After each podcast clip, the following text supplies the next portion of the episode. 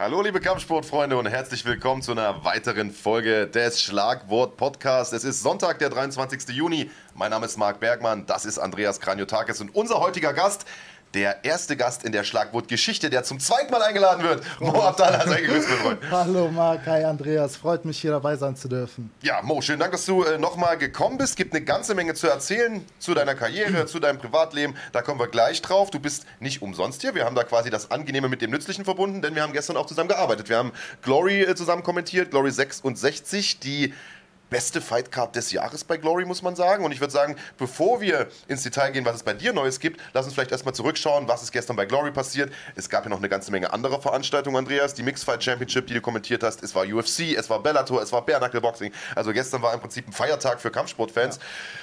Für dich allerdings nicht unbedingt ein Feiertag, was Glory anging. Nach einer wirklich tollen Veranstaltung äh, gab es dann im Hauptkampf ein Duell zwischen Wettergewichtschampion Cedric Dumbe und deinem Teamkollegen Ali Nabiev, der ja, eigentlich, ich will nicht sagen, als Favorit in diesen Kampf gegangen ist, aber doch mit jeder Menge Rückenwind in diesen Kampf kam, schon den Sieg über Cedric Dumba hatte, am Ende aber den Kampf nicht gewinnen konnte, den Titel nicht mit nach Hause nehmen konnte, sondern in der zweiten Runde K.O. gegangen ist. Und das ist eine Sache, die hatte ich ganz schön mitgenommen. Ne? Richtig, du sagst es, lieber Marc, gestern Glory 66 Paris, also das war eine Fightcard, die ähm, echt mega stark war, die beste des Jahres bisher. Ich weiß nicht, ob Glory das dieses Jahr noch toppen wird. Ähm, ich habe mich riesig auf den Kampf äh, von Cedric Dumbe und Alim Nabiev gefreut, weil der steht ja auch schon seit längerem fest und ich denke, Alim Nabiev ist einer der wenigen Weltergewichtler, die sich echt ähm, den Titel auch hart erarbeitet und verdient haben, weil ich auch die ganzen äh, Hintergrundgeschichten kenne und äh, sein Teamwechsel etc. pp. und weiß, dass er sehr hart für diesen Kampf gearbeitet hat. Und ich war mir eigentlich sehr sicher, dass er das Ding gestern heimfährt. Ähm, aber im Endeffekt, so ist das halt im Kampfsport. Mal gewinnt man und mal lernt man halt dazu. Er ist leider ganz schwer K.O. gegangen in der zweiten Runde. An der Stelle auf jeden Fall Respekt an Cedric Dumbe, der ähm, den Sack dazu gemacht hat und ja, den Titel verteidigt hat. Was ähm, hat dich so sicher gemacht? Was hat mich so sicher gemacht? Der Alim, der ist ein unglaublich starker und vor allem intelligenter Kämpfer. Der hat eine unglaubliche Beinarbeit. Der ähm, ist zwei Monate am Stück, so lange war der noch nie im Super Pro Sports Center, hat sich dort vorbereitet mit Rico Verhoeven, Benjamin Adekbui, meiner Wenigkeit, äh, Dennis Corvell. Ähm, wie gesagt, ich war mir sehr sicher, weil er war auch damals einfach aus dem Nix ist der Alim aufgetaucht gegen Nicky Holzkin und hat den äh, Champion, the reigning Champion einfach besiegt. Nicky Holzkin war lange Zeit Champion bei der Glory und ähm, er hat so ein tollen, speziellen Stil. Also ähnlich wie Cedric Dumbe, nur besser, finde ich. Aber im Endeffekt hat es gestern nicht gereicht. Also er hat die Arme fallen lassen und wollte halt bisschen Show machen, wie es auch immer macht, aber mal klappt das und mal kriegt man dann eine in die Fresse. Ich dazu äh, mal kurz reinschauen, denn der K.O. war tatsächlich, ähm, ich weiß es ist für dich jetzt nicht unbedingt schön anzuschauen, aber die äh, Zuschauer haben es äh, vielleicht nicht gesehen, die können sich das Finish hier nochmal anschauen. Du hast vollkommen recht, Alim Nabiev ein sehr, sehr intelligenter Kämpfer, aber genau diese Intelligenz hat er gestern leider nicht gezeigt, genau. sondern hat die Deckung viel zu offen gelassen. Richtig. Du hast es gestern angesprochen, hat wahrscheinlich damit gerechnet, dass Dumbe ein bisschen defensiver genau. ist. Genau das war er nicht. Der war super aggressiv, weite, lange Schwinger geschlagen und das war am Ende das Erfolgsrezept. Ja, dazu muss ich halt auch sagen, er hat den äh, Cedric Dumbe auch schon mal geschlagen gehabt, ja. aber er ähm, ist da total ähm, entspannt in den Kampf reingegangen. Nicht, weil er ihn schon mal besiegt hat, weil er hat gesagt, die Vergangenheit ähm, bleibt Vergangenheit und das ist für mich jetzt ein Kampf wie jeder andere auch. Mein Fokus ja. ist auf 100 Prozent und er war auch zu 100 Prozent vorbereitet und fokussiert. Aber das ist es halt immer, die, ähm, das Ding im Kampfsport und das Schöne im Kampfsport. Es bleibt bis zur letzten Sekunde spannend und von der einen Sekunde auf die andere Sekunde kann das Ruder einfach so umschwingen, auch wenn du am Führen bist, am Gewinnen bist, wie auch immer. Eine Sekunde nicht aufpassen und die Lichter gehen aus. So ist es. Du hast äh, gesagt, äh, du, du kannst ein paar Hintergrundgeschichten von Alim Nabiev, äh, Teamwechsel etc. pp. Was genau gab es da noch? Also es klang jetzt ja, so, als ob es da größere Genau, Probleme also es war halt, ähm, Alim, wie gesagt, kam aus dem Nix, hat alle großen Namen geschlagen. Ja, hier sehen wir nochmal, gerade ganz kurz, gleich gehe ich dann darauf ein, hier sehen wir den Kampf. Das ist die erste Runde. Da haben die beiden sich einen Schlagabtausch geliefert. Und in der zweiten Runde ging es dann richtig zur Sache. Also da sehen wir auch schon die, die guten Treffer. In der zweiten Runde war dann auch Schluss. Vielleicht schwimmen wir noch ganz kurz. Ja, genau, in die zweite ähm, Runde. Also Cedric kämpft normalerweise auch nicht so, aber der hat ja. auch gesagt, dass er sich verändert hat. Das war ein anderer ist Cedric Duma genau, als im ersten Kampf. Ist ein starker Fall, ja. Kämpfer, mhm. auf jeden Fall, und hat das Boxerische da einfach ausgenutzt. Hier sieht man das, zweite Runde. Wann, Ja. war der, wann war der K.O.? Noch ein bisschen, noch eine Minute vor. Ja. Hier. Ja, und wir sehen das Da auch war schon der hier. schon Nabi angeschlagen. Ja, er war sehr angeschlagen und ich habe wirklich mir gewünscht, dass er sich über die Zeit noch rettet in die Rundenecke, weil das kann wirklich manchmal Wunder bewirken, wenn der Coach dann auf einen einspricht und einredet und ähm, Ja, auch diese Minute Pause kann ja sehr, sehr viel bewirken. Genau, Wir sind genau. ja als Athleten auch darauf trainiert, genau in Richtig. dieser Minute sich nochmal zu erholen, auch Richtig. vielleicht mental nochmal umzustellen. Also Richtig. da sehen wir ja manchmal wirklich Dinge, dass Kämpfer auch noch, oh, Hier. oh, oh, das Ding war böse. ist wirklich, also ich da krieg wieder Gänsehaut. Wieder. Ja, ich, das war, glaube ich, der erste Knockdown. Das war ne? der erste wird er Knockdown. angezählt. Paul Nickens Genau. lässt ihn noch mal weiterkämpfen, was ich eigentlich schon grob fahrlässig finde, weil Ja, der kommt aber hier hoch und guckt sich das an, wie er noch wackelt. Ja. Wackelt und ihn weitermachen. ja, nee. Was ist das denn? Das darf man eigentlich nicht da wird Der machen. Sack natürlich komplett. Ja, also das, Das- hätte man sich halt sparen können. Ähm, schlechte Leistung, muss man sagen, von Paul Nichols in dem Fall. Dem äh, Ja, Referee. im Endeffekt geht es aber auch um viel. Es geht um einen Titelkampf und da ist halt, da ist halt ähm, manchmal äh, schwierig. sollte zumindest dastehen und eine Doppeldecke Ja, das noch stimmt offen, schon, äh, das stimmt schon, können, ne? aber- Also, Ja, und er sollte gerade stehen. ja, das meine ich. Ne? Im Also Endeffekt, also stehen. selbst wenn er sich über die Runde gerettet hätte, es ist ein Titelkampf, fünf Runden, also da wäre noch alles offen für ihn gewesen, auch wenn er die ersten beiden Runden abgegeben hätte.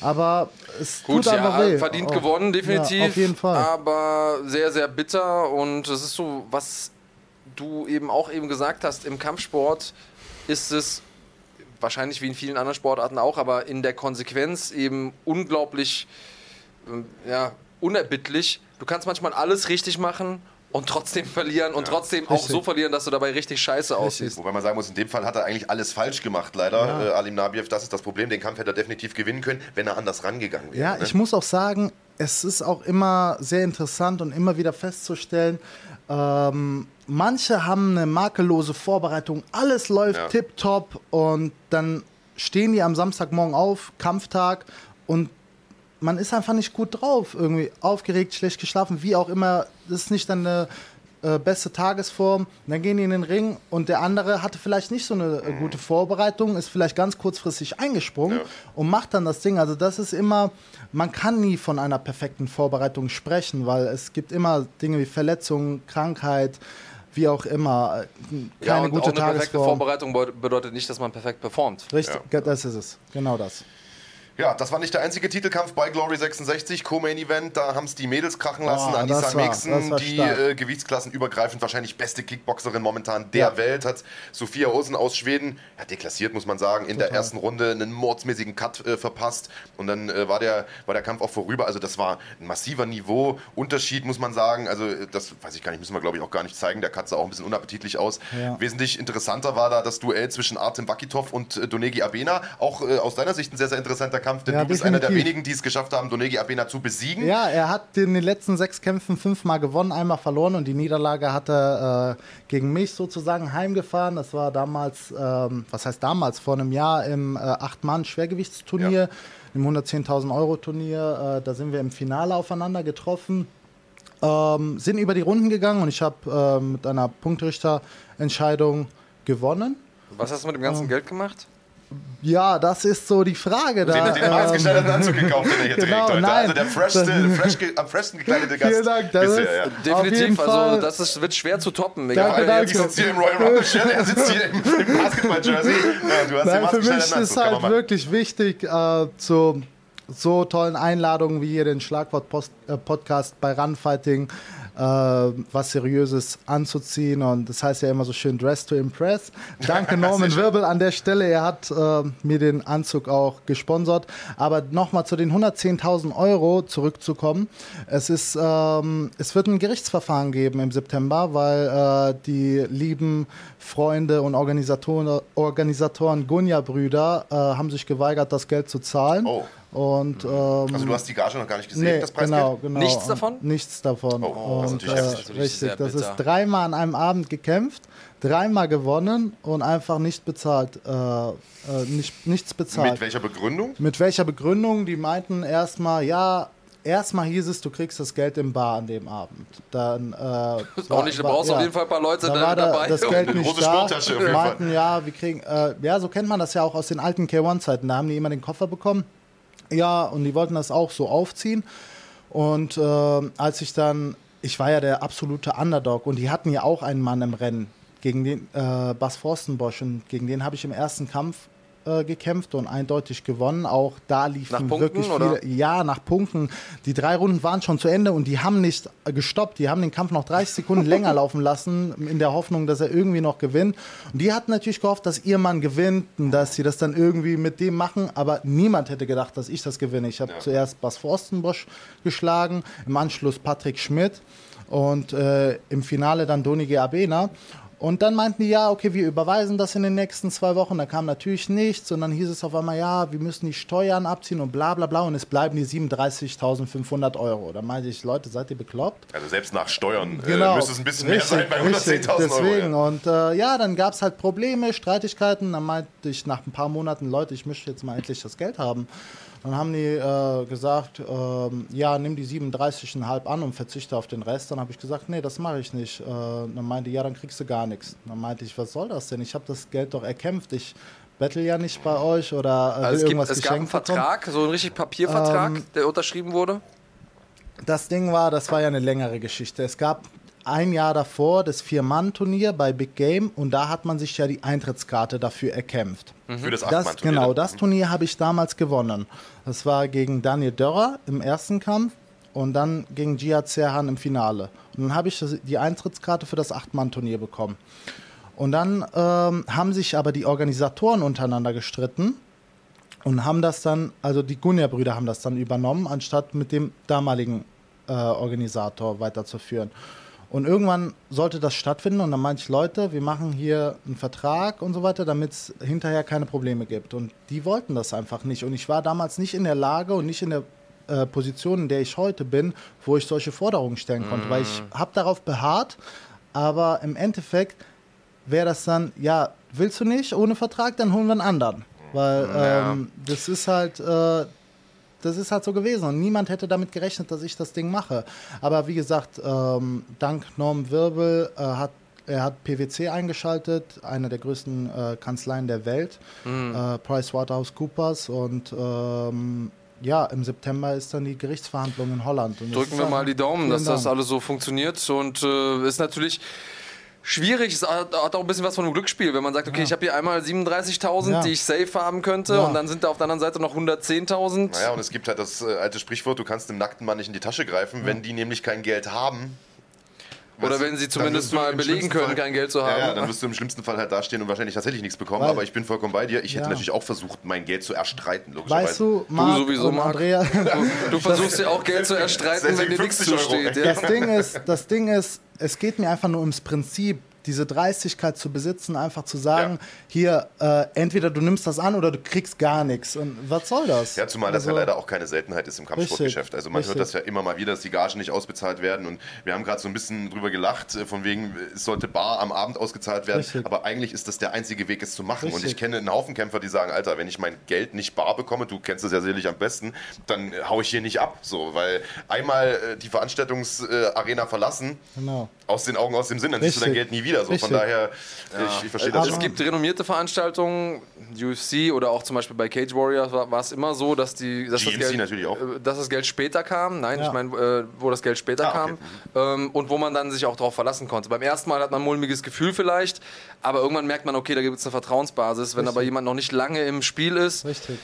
und deswegen ist es als Kämpfer, vor allen Dingen, wenn man unerfahren ist und vielleicht auch ein unerfahrenes Team hat oder einen unerfahrenen Manager, einfach super wichtig, dass man solche Sachen vorab klärt. Ja. Obwohl das ja was ist, was man als Kämpfer gar nicht braucht. Man muss ja eigentlich sich auf den Genau. Kampf konzentrieren und nicht sich auf, auf das Außenrum. Aber genau das, was du gerade erzählst, ist eben das, was einem passieren kann, wenn man es nicht macht. Und Richtig. wie ärgerlich ist das? 110.000 Euro Mega. für einen Kampfsportler Mega. ist richtig, richtig viel Geld. Richtig. Also für, für andere Leute auch. Natürlich, aber, aber in unserem Sport, anders als im Fußball, ist das echt. Es kommt nicht Hausnummer. oft vor, dass es solche Acht-Mann-Turniere gibt. Äh, zuletzt habe ich auch teilgenommen im Dezember an einem Acht-Mann-Turnier in Rotterdam bei der Glory. Da waren auch 150.000 auf dem Spiel.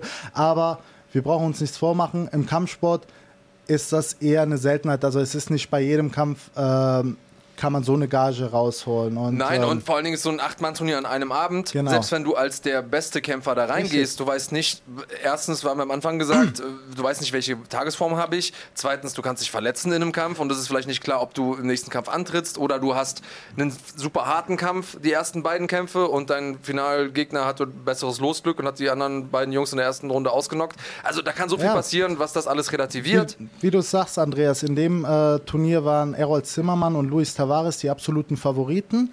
Doni Gabena, äh, um jetzt nochmal auf die Ausgangsfrage zurückzukommen, war auch ähm, in dem Turnier dabei und ist natürlich ein aufstrebendes Talent, ein junger, hungriger äh, Schwergewichtler gewesen, er, obwohl er jetzt im Halbschwergewicht auch antritt. Und ähm, Patrick Schmidt, da war Adnan Rezovic, also der Typ hat damals ähm, Errol Zimmermann und Wladimir Tok im, ähm, im äh, Qualifikationsturnier K.O. gehauen, beide mit dem linken Haken. Also ein absolut, absolut starker Boxer. Und ähm, meine Wenigkeit war dabei. Und ich weiß jetzt nicht mehr, da war noch einer aus Gut Holland dabei. auf jeden war auf Fall, jeden ja. Fall ein super Turnier, aber wie gesagt, der größte Underdog hat das Ding gemacht. Und nochmal, um auf Donny Abena zurückzukommen, also echt, ein- wir haben ja damals auch zusammen trainiert im Mike's Gym. Ich habe ja anderthalb Jahre in Amsterdam gelebt und dort trainiert. Und da war der auch mein Trainingspartner. Von daher äh, hab ich, hätte ich es ihm auch gestern gegönnt, äh, den Sieg heimzufahren. Aber da, wie wir auch beide erkannt haben, hat einfach die äh, Erfahrung von Artem Varitov im Endeffekt gesiegt, weil Abena einfach nur diese 3x3 Min- nur diese 3x3 Minuten Kämpfe gewohnt ist. Richtig, denn Donegi Abena, größter Kampf seiner Karriere, Titelkampf im Halbschwergewicht gegen den seit Jahren amtierenden Champion Artem Wachitov am Ende. Hat stark begonnen, muss man auch dazu sagen, aber du hast direkt am Anfang gesagt, na, er soll sich die Kraft lieber einteilen und genau das hat sich am Ende dann auch bewahrheitet, deswegen warst du auch als Experte da eingeladen. Äh, hinten raus hat die Luft ein bisschen gefehlt und äh, Artem Wachitov hat den Kampf, man muss aber auch sagen, knapp, äh, nach Punkten gewonnen man könnte vielleicht sogar sagen, nicht ganz unumstritten, aber äh, hat seinen Titel verteidigt. Für Dunuki Abena natürlich eine bittere Niederlage, aber ist noch junger Typ, 21, 21 22 Jahre, Jahre alt, äh, wird auf jeden Fall äh, stark zurückkommen und äh, wird, man, wird man in Zukunft auf jeden Fall auch noch sehen. Also war eine tolle Veranstaltung. Für alle, die es nicht gesehen haben, könnt ihr euch natürlich noch im Real Life anschauen auf runfighting.de, aber war nicht die einzige Veranstaltung an diesem Wochenende. Es gab jede Menge Kampfsport zu sehen. Also man konnte sich quasi gar nicht entscheiden, wo man zuerst hinguckt. Man hätte theoretisch parallel mehrere Bildschirme laufen lassen können. Äh, direkt nach Glory gab es noch die UFC. Der wichtigste Kampf, wahrscheinlich der Hauptkampf. Der Korean Zombie ist zurück, hat in 58 Sekunden Renato Moicano äh, ja, vorzeitig aus dem Rennen genommen, durch TKO besiegt, fast ausgenockt. Ähm, auch das absoluter Kracherkampf war insgesamt eine tolle äh, Card, top to bottom. Es gab äh, Bellator MMA mit ja, einem Doubleheader, also quasi gleich zwei Veranstaltungen an einem Abend, wenn man so will.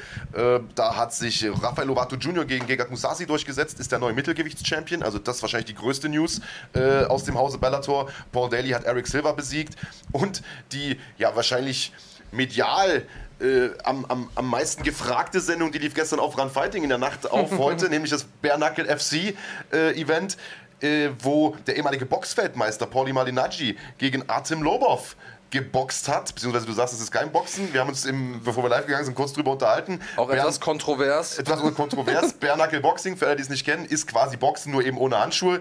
Äh, und äh, der Eben Herr nicht. Kanetakis meint, es ist also quasi dadurch kein Boxen, obwohl es nach Boxregeln äh, gemacht wird. Was auch nicht stimmt, lieber Herr Bergmann, denn es sind keine klassischen bisschen anders, ja, Boxregeln, ja, also stimmt es ist kein Boxen. Nicht das Boxen, Das das, wir kennt. als modernes Boxen kennen. Und deswegen ist es für mich ein, ein anderer Sport, eine andere Disziplin innerhalb des Kampfsports. Das ist Ja. ja so, als würdest du sagen, Kickboxen ist Boxen, aber halt mit Kicks. Nee, das ist es nicht, weil da ist ja der Kicks erlaubt. Ach so, okay. Ne? Aber äh, kann man natürlich auslegen, wie man möchte. Hier sehen wir äh, Pauli Malinaggi, der wie Kann man gesagt, auslegen, wie man möchte, wenn man Marc Bergmann heißt ehemaliger und sich, Box- sich mit Realität nicht so auseinandersetzen muss. war, von dem der, das Gros der äh, ja, Experten und Zuschauer eigentlich erwartet hatten, dass er Artem Lobov hier relativ easy ausboxt. Am Ende war das eine sehr, sehr enge Geschichte und Malinaggi hat den Kampf nach Punkten verloren. Es war nicht ganz die extrem brutale Schlacht, die man vielleicht hätte erwarten können, wenn man den letzten Kampf von Artem Lobov noch im, Hintergrund, äh, im Hinterkopf hatte, äh, der erst vor einigen Wochen stattgefunden hat und bei dem Lobov hinterher aussah, als wäre er in die Kreissäge gelaufen. Da hat er irgendwie, keine Ahnung, 30 Cuts im Gesicht gehabt. Gegen Jason Knight war das. Äh, diesmal war es nicht ganz so schlimm. Ein ziemlich brachialen Cut gab es trotzdem im Gesicht von Pauli Malignaggi, der wirklich eine riesige klaffende Wunde dann hatte, äh, hinterher aber dennoch nicht ganz einverstanden war mit dem Punktrichterurteil. Ähm, und vielleicht gleich mal zu dir, ich weiß nicht, ob du den Event gesehen hast, wahrscheinlich nicht, du hast bestimmt geschlafen, aber äh, du siehst ja hier ein paar Ausschnitte. Ja, war ja früh um sechs, glaube ich, der Kampf oder so. Äh, aber wir sehen hier ein paar Ausschnitte und wir haben eine Frage von einem Zuschauer. Ähm, wir sind ja eine interaktive Sendung äh, vom. Kollegen. Weiß ich gar nicht, sehe ich ihn gar nicht mehr. Aber äh, ach hier, von Dilo Slemani, der sagt, Mo, was hältst du von Bernackel FC? Wäre das für dich eine Option, mal ohne Handschuhe zu boxen? Also für mich ist das äh, keine Option. Ähm, ich weiß nicht, äh, ehrlich gesagt, ich habe noch nie einen Bernackel-Fight gesehen. Dann ist das jetzt eine Premiere hier, Immer, ne? genau, immer mal wieder. Außer in der Kneipe. immer mal wieder ähm, auf Facebook oder Instagram, aber jetzt ein Event habe ich mir noch nie angeguckt, um ehrlich zu sein. Ist natürlich interessant, ist ähm, ohne Handschuhe, ist ein ganz anderes Feeling. Also ähm, kann ich mir so nicht vorstellen, um ehrlich zu sein. Also für mich wäre dich das selbst? Nicht. Nee, für mich Und als selbst das Zuschauer? Als Zuschauer also echt brutal. Also ähm, Gibt es da einen Mehrwert für dich? Was denkst du, ist der, ist der Mehrwert im Vergleich zum klassischen Boxen? Oder Ja, zum Kickboxen? Also ich denke da, äh, dass die Kämpfe dort, ich sehe, die Kämpfe sind immer auf fünf Runden angesetzt. Wie viele Minuten kämpfen die immer? Drei Minuten. Drei Minuten. Fünfmal drei Minuten. Fünfmal drei Minuten. Also das ist natürlich, ähm, man muss da unglaublich aufpassen, weil jeder Schlag könnte halt, ähm, ich will nicht tödlich äh, sagen, aber jeder Schlag könnte einfach ähm, fatal sein. Und man sieht hier auch an den beiden Athleten, die haben schon beide Cuts über den Augen, ist natürlich nichts Außergewöhnliches für Kampfsport, aber ähm, wenn man dann beispielsweise im K1 die 10 Unzen Handschuhe anhat oder beim MMA, ich weiß nicht, 6 oder wie Vier. auch immer, 4, ähm, ist das natürlich nochmal eine andere Polsterung, eine andere Belastung. Also das ist natürlich auch sehr interessant hier. Ich glaube, die beiden sehen. großen Faktoren, was die Verletzung angeht, sind tatsächlich A, dass man äh, natürlich schneller Cuts verursacht, Ja. dadurch, dass man mit der bloßen Faust schlägt. Auf der anderen Seite, dass man sich aber auch schneller die Hand bricht. Genau, Und, und es ist ich- eigentlich fast kein Kampf und kein Kämpfer, wo nicht mindestens eine Hand gebrochen wird. Ich glaube auch. Malinaggi hat sich tatsächlich die rechte Hand gebrochen, wenn ich das richtig mitbekommen Ich- habe. Also äh, das ist natürlich das größte Problem. Du kannst halt nicht so doll zuhämmern, gerade bei euch im Schwergewicht äh, nicht, äh, weil dann brichst du dir halt sofort die Hand, wenn du einmal vor die Richtig. Stirn Und haust. das Ding ist halt, ich weiß auch ehrlich gesagt nicht, wie die sich so, äh, also wie die äh, in der Vorbereitung Sparring machen, weil äh, Hoffentlich nicht haben- Bärnackel. Genau, deswegen ja. Äh, und weil man hat ja, du weißt es selber, äh, Andreas, mit einem Handschuh ein ganz anderes Feeling als ohne Handschuh. Also wenn man nur die Bandagen anhat oder Handschuh, da hat man ja immer hier Auch der Unterschied von, von den 10 Unzen Handschuhen, Richtig, 12 Unzen richtig. Handschuhen, die man im Training trägt, zu den 4 Unzen Handschuhen im Deswegen. MMA, sind schon ein ist ja ein Riesenunterschied. Riesenunterschied. Und wir sehen ja zum Beispiel bei One FC, dass manchmal Leute, die im Kickboxen, Thai-Boxen antreten mit dünnen Handschuhen und auch da ist sofort der Kampf, hat eine andere Dynamik, die Doppeldeckung Genau. funktioniert nicht mehr so gut. Und deswegen, wenn äh, mein nicht ganz so geschätzter Kollege Marc Bergmann erzählt, das hier wäre dasselbe wie Boxen, dann äh, frage ich mich wirklich manchmal, wer den Kollegen ans Mic lässt. Also die beiden sind sich hier schon den ganzen ähm, Vormittag hier in Battle am liefern. Ich genieße es. Ja, das ich habe noch keine nur, Partei wenn die ergriffen. Kamera an ist. Genau, also, Also äh, da mal, liefen noch eine- ganz andere Sachen. Einen Sport, der nach Boxregeln äh, ausgetragen wird, nicht als Boxen zu bezeichnen, das Aber schafft es auch sind doch nur keine jemand Boxregeln. wie Andreas Kaniotakis. Ähm, wir äh, haben auf jeden Fall jetzt gesehen, dass Pauli Malignaggi diesen Kampf verloren hat. Eine Sache, die die wenigsten erwartet hätten. Äh, wie gesagt, den ganzen Kampf äh, könnt ihr euch und die ganze Veranstaltung könnt ihr euch anschauen auf runfighting.de. Chris Lieben war dabei. Äh, Johnny Bedford war dabei, der einen brachialen Kampf abgeliefert hat. Also auch hier tolle Veranstaltung. Aber das war immer noch nicht alles. Äh, du hast gestern auch was äh, gearbeitet. Du hast auch eine Veranstaltung kommentiert. Schwer zu glauben, aber jemand wollte das hören. was was gab es bei dir zu sehen, Andreas? Bei mir gab es zu sehen die Mixed Fighting Championship. Ich muss mich noch umgewöhnen, denn das war ja die Mixed Fight Gala früher. Ähm, und da hatten es einfach Mixed Fighting Championship. soll ich machen? Mhm. Okay. Also die Mixed Fighting Championship wurde ausgestrahlt. Für mich als alten MMA-Hasen war natürlich der geheime Hauptkampf der Kampf zwischen James McSweeney und Hatef Moe. Der eigentliche Hauptkampf ist leider ausgefallen, denn der Blitz Stefan Leko sollte zurückkommen und ähm, das hat dann nicht stattgefunden, äh, was ein bisschen schade war. Warum nicht? Was ist da passiert? Tja, das ist eine gute Frage. Ich denke, dass, äh, dass da Verletzungen wieder mal einen Strich durch die Rechnung gemacht hat. Das ist natürlich super schade. Ähm, ich äh, würde mich freuen, wenn wir ihn trotzdem noch mal in Action sehen. Natürlich absoluter, äh, absolute Legende, wo man nie von, genug von sehen kann. Ja, weiß ich nicht, in dem Alter noch, aber gut. Ja, gut, anderes, anderes Thema. Kommen wir auf den Kampf hier zu sprechen. Ähm, wir hatten sowieso mal überlegt, ob wir mal so ein, ähm, Masters. so ein, so ein Karriere, so ein Karriereende-Special machen, weil so viele Leute gerade zurücktreten. Aber zurückzukommen auf den MMA-Kampf, der für mich ähm, so ein bisschen das, das traurige Highlight war des äh, Abends, muss ich sagen, denn Hatef Moe hat aus sportlicher Sicht, wir können vielleicht mal kurz reingucken, aus sportlicher Sicht auf jeden Fall alles richtig gemacht, hat mehrfach versucht, McSweeney auf den Boden zu bringen. Der konnte sich am Anfang erstmal technisch verteidigen, dann mit noch ein bisschen Kraft.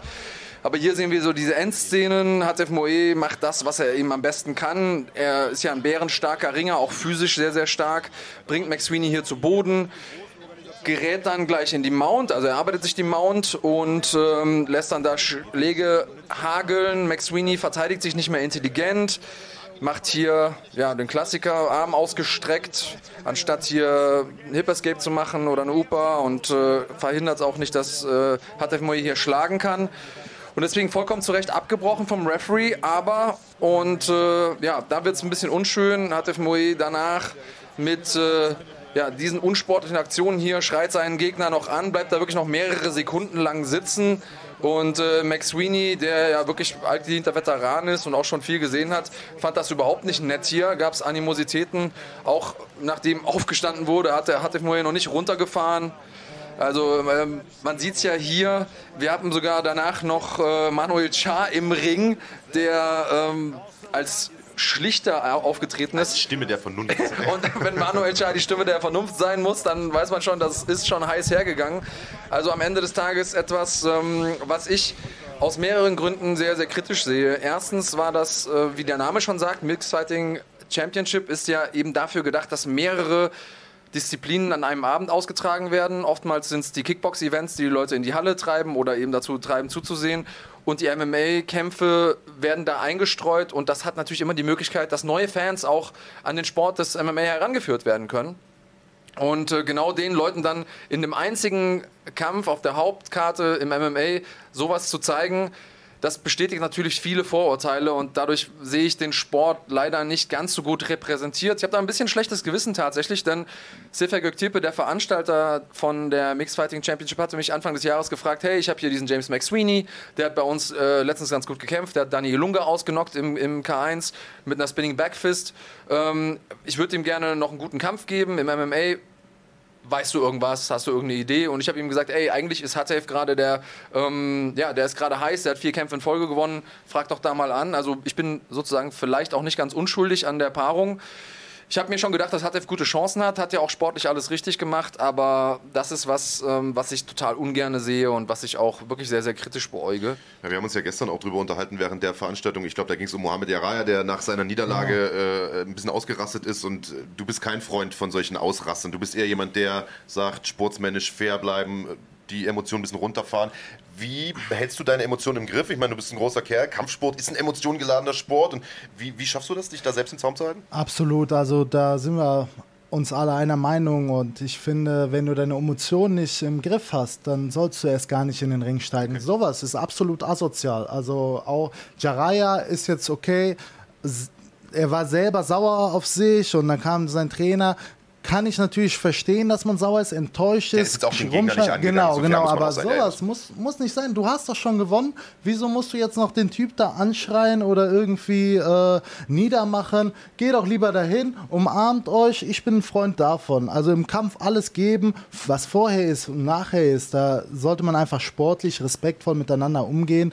Und ähm, ich umarme meine Gegner immer, ob ich gewonnen oder verloren habe. Und da irgendwie so auszurasten, das will keiner sehen, das bringt den Kampfsport nicht nach vorne und das gehört einfach nicht in den Ring. Und das sollte, also, da sollte es von meiner Seite aus und von meiner Sicht aus auch äh, eine Strafe für geben. Also bei der Glory ist es so, dass alles äh, mit Strafen äh, sanktioniert wird und im Endeffekt. da gibt es natürlich auch langfristige Verträge, genau. da kann man das besser umsetzen. Ich denke mal, hier wird Ja, hat ja, er wahrscheinlich einen Kampfvertrag Verstehe gehabt haben. Der wird natürlich sagen, eure Strafe ist mir egal. Sefer hat äh, kurz einen Einwurf, weil ihr das wahrscheinlich nicht gesehen habt. Sefer hat da, wir sehen es ja gerade auch, das Mikrofon in der Hand und hat nach dem Kampf gesagt, also er sieht seinen Schwergewichtstitel hier ungerne so vergeben und äh, fühlt das, äh, hat hat sich so gefühlt, als wäre das schlecht repräsentiert. Mhm. Und deswegen wollte er hier noch äh, quasi vor der Urteilsverkündung einen Rückkampf zwischen den beiden machen.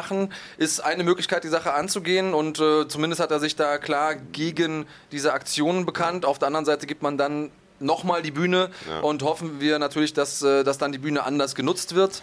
Ähm, ja, es ist auf jeden Fall eine Sache, die auch aus Veranstaltersicht sehr, sehr schwierig ist und auch eine Sache, wo ich mir vorstellen kann, dass Veranstalter, die, die sich das ansehen, vielleicht überlegen, obwohl sportlich alles stimmt, ja. ob man so jemanden dann am Ende auch, der auch die eigene Veranstaltung und nicht nur den Sport äh, repräsentiert, äh, auch auf seine Veranstaltung buchen möchte. Ja, ja, du sagst es, das ist einfach nur egoistisch und äh, überhaupt nicht im, im, Interesse des Sports ist, des Kampfsports, sowieso immer heiß äh, umstritten ist und heiß diskutiert ist. Ähm, das bringt den Kampfsport nicht nach vorne, das bringt MMA vor allem, das sowieso immer so äh, schwer darüber diskutiert wird, ob es ein Straßenkampf ist oder sonst irgendwas.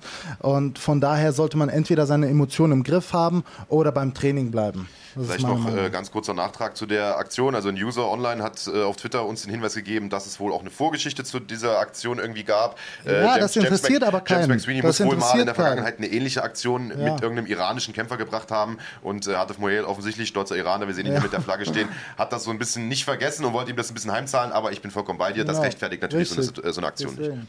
Ja. Gut, haben wir da auch einen Haken dran gemacht. Äh, wie gesagt, es gab in der Nacht auf Sonntag jede Menge tolle Veranstaltungen. Könnt ihr euch äh, ja im Grunde genommen alle, die wir jetzt äh, genannt haben, fast zumindest alle äh, auf Run Fighting nochmal anschauen. Glory, Bernacle FC, äh, Mix Fight Championship im Übrigen, lieber Andreas Kranetakis. Äh, auch das kann man äh, sich noch angucken auf runfighting.de im Real Life. Also viel Spaß dabei. Und jetzt kommen wir erstmal zu dir, lieber Mo, denn bei dir gibt es auch jede Menge Neues. Ja, auf mit was wollen wir denn anfangen? Mit was ja. wollen wir denn anfangen? Kommen wir vielleicht mit dem interessantesten Thema, auf das wahrscheinlich alle Zuschauer auch warten oder wollen wir uns das bis zum Schluss aufheben? Es äh, ist ja jetzt so, dass es mittlerweile einen Kampf bald geben könnte, der sehr, sehr lange schon im Gespräch ist, äh, nämlich der Kampf gegen Michael Smolik. Wir haben im, ich weiß gar nicht, dritten Podcast oder so, den wir haben, äh, hatten ja äh, dich schon mal zu Gast gehabt. Damals war das Thema so ein bisschen aufgekommen und äh, es gab da einen Haufen Videobotschaften hin und her zwischen von dir, von Michael Smolik. Damals war Michael Smolik noch äh, bei den Stekos unter Vertrag, inzwischen äh, nicht mehr sondern mittlerweile ist er tatsächlich bei Glory unter Vertrag, so wie du ja auch. Dadurch wird dieser Kampf jetzt tatsächlich möglich. Wir hatten auch Michael Smolik äh, hier zu Gast, äh, sympathischer junger Mann, der auch gesagt hat, ja, ich würde mich dem Kampf definitiv stellen, aber ging damals halt noch nicht. Jetzt ist der Kampf wohl möglich. Vielleicht erstmal äh, von dir ein Statement dazu. Wie äh, hast du die Nachricht denn aufgenommen, dass er bei Glory unterschrieben hat und dadurch äh, das in greifbare Reichweite gerückt ist? Ihr habt euch ja auch bei GMC zum Beispiel, standet euch schon gegenüber, da wäre es fast zu einer Schlägerei gekommen und so weiter. Also da sind schon echte Animositäten auch im Spiel. Ja, also wie soll ich das Ganze jetzt kurz fassen? Ähm, Kannst du es auch lang fassen? Ja. Wir haben Zeit. Wir haben Zeit. okay. Also ähm, ich brauche ja auf das Thema nicht mehr einzugehen. Was in der Vergangenheit passiert ist, wichtig ist, dass der Michael Smolik jetzt ähm, letztendlich das eingesehen hat und auch ähm, das bestätigt hat, was ich ihm oder sein Management immer vorgeworfen habe und was hier immer mal wieder ähm, immer mehr Leute das auch erkennen und auch ähm, hinterfragen, dass da wirklich äh, handerlesene Gegner ausgesucht werden und dass das Ganze geplant ist, um einen in ein gutes Licht zu rücken, um einen besser zu vermarkten, zu verkaufen, Einschaltquoten zu generieren. Ähm, lange Rede, kurzer Sinn. Ich finde den Schritt, den er gemacht hat, das war einfach große Klasse, Hut ab und ähm, wirklich, also besser hätte man es nicht machen können. Äh, sowas erfordert auch sehr viel Mut, im Endeffekt so einen Schritt zu wagen, aus seiner Komfortzone auszutreten, in dem gewohnten Umfeld durch Stekos ähm, immer wieder in München zu kämpfen, immer wieder Zirkus Krone zu kämpfen, immer wieder derselbe Ringrichter, dieselben Punkterichter und einfach zu Hause. Und jetzt so gesehen einfach ins kalte Wasser zu springen, das, äh, das finde ich einfach nur klasse. Also, aus der Komfortzone richtig. raus, aus der sicheren Umgebung, wo man auch das Gefühl hatte, okay, da wird immer so eine schützende Hand genau. über einen gehalten. Genau. Das äh, respektierst du. Definitiv. 100 Prozent. Okay. Und jeder, der was anderes sagt, der hat einfach keine Ahnung. Also dann, das ist immer wieder das Schöne am Kampfsport. Man kann sich hassen, man kann sich auf die Fresse hauen im Ring, man kann wirklich ähm, alles geben, aber Recht ist Recht und das, was er gemacht hat, ist richtig und das ist auch nicht zu kritisieren oder irgendwie, na, boah, nee, die Lusche oder was weiß ich was und ja, seht ihr, war doch sowieso nur Fake und die ganzen Sachen, die ich da wieder mal gelesen habe und gehört habe, ja, bis zu dem Zeitpunkt zu Recht, ob es jetzt an ihn ging oder an sein Management oder an wen auch immer es gelegen hat, es ist einfach so gewesen, aber der Junge will sich doch ändern. Der hat doch den Schritt gewagt, der hat bei der größten Organisation der Welt unterschrieben und ähm, ich freue mich. Ich freue mich wirklich. Also ich bin da vollkommen bei dir. Wie gesagt, wir hatten ja auch äh, Michael Smolik selbst hier zu Gast und er hat auf mich äh, auf keinen Fall den Eindruck eines Kämpfers gemacht, der Bock hat, handverlesene Gegner zu kämpfen. Ganz im Gegenteil. Ähm, ich glaube schon, dass er Lust hat, die Herausforderung zu suchen. Aber er hat selber gesagt, hey, ich suche meine Gegner nicht aus. Genau. Ich kämpfe jeden, der mir vorgesetzt wird. Mhm. Und ähm, offensichtlich haben diese ganzen Kommentare von außen ihn auch so gestört. Also man hat das richtig ihm ich angemerkt, wollte dass das sagen, stört, dass man ihm seine Kampfsportmentalität abgräbt. Ne? Getroffen und ich denke, wenn wir ihm jetzt mal diesen äh, Benefit of the Doubt geben, wie die Amis sagen würden, also im Zweifel für den Angeklagten quasi, und einfach davon ausgehen, dass er von der Tatsache, dass da Gegner handverlesen werden, also die vermeintliche Tatsache, ich, ne, es, ist, es wird unterstellt und viele Indizien sprechen dafür, wenn wir davon ausgehen, dass er davon nichts wusste und da sozusagen Opfer der Umstände ist. Ja.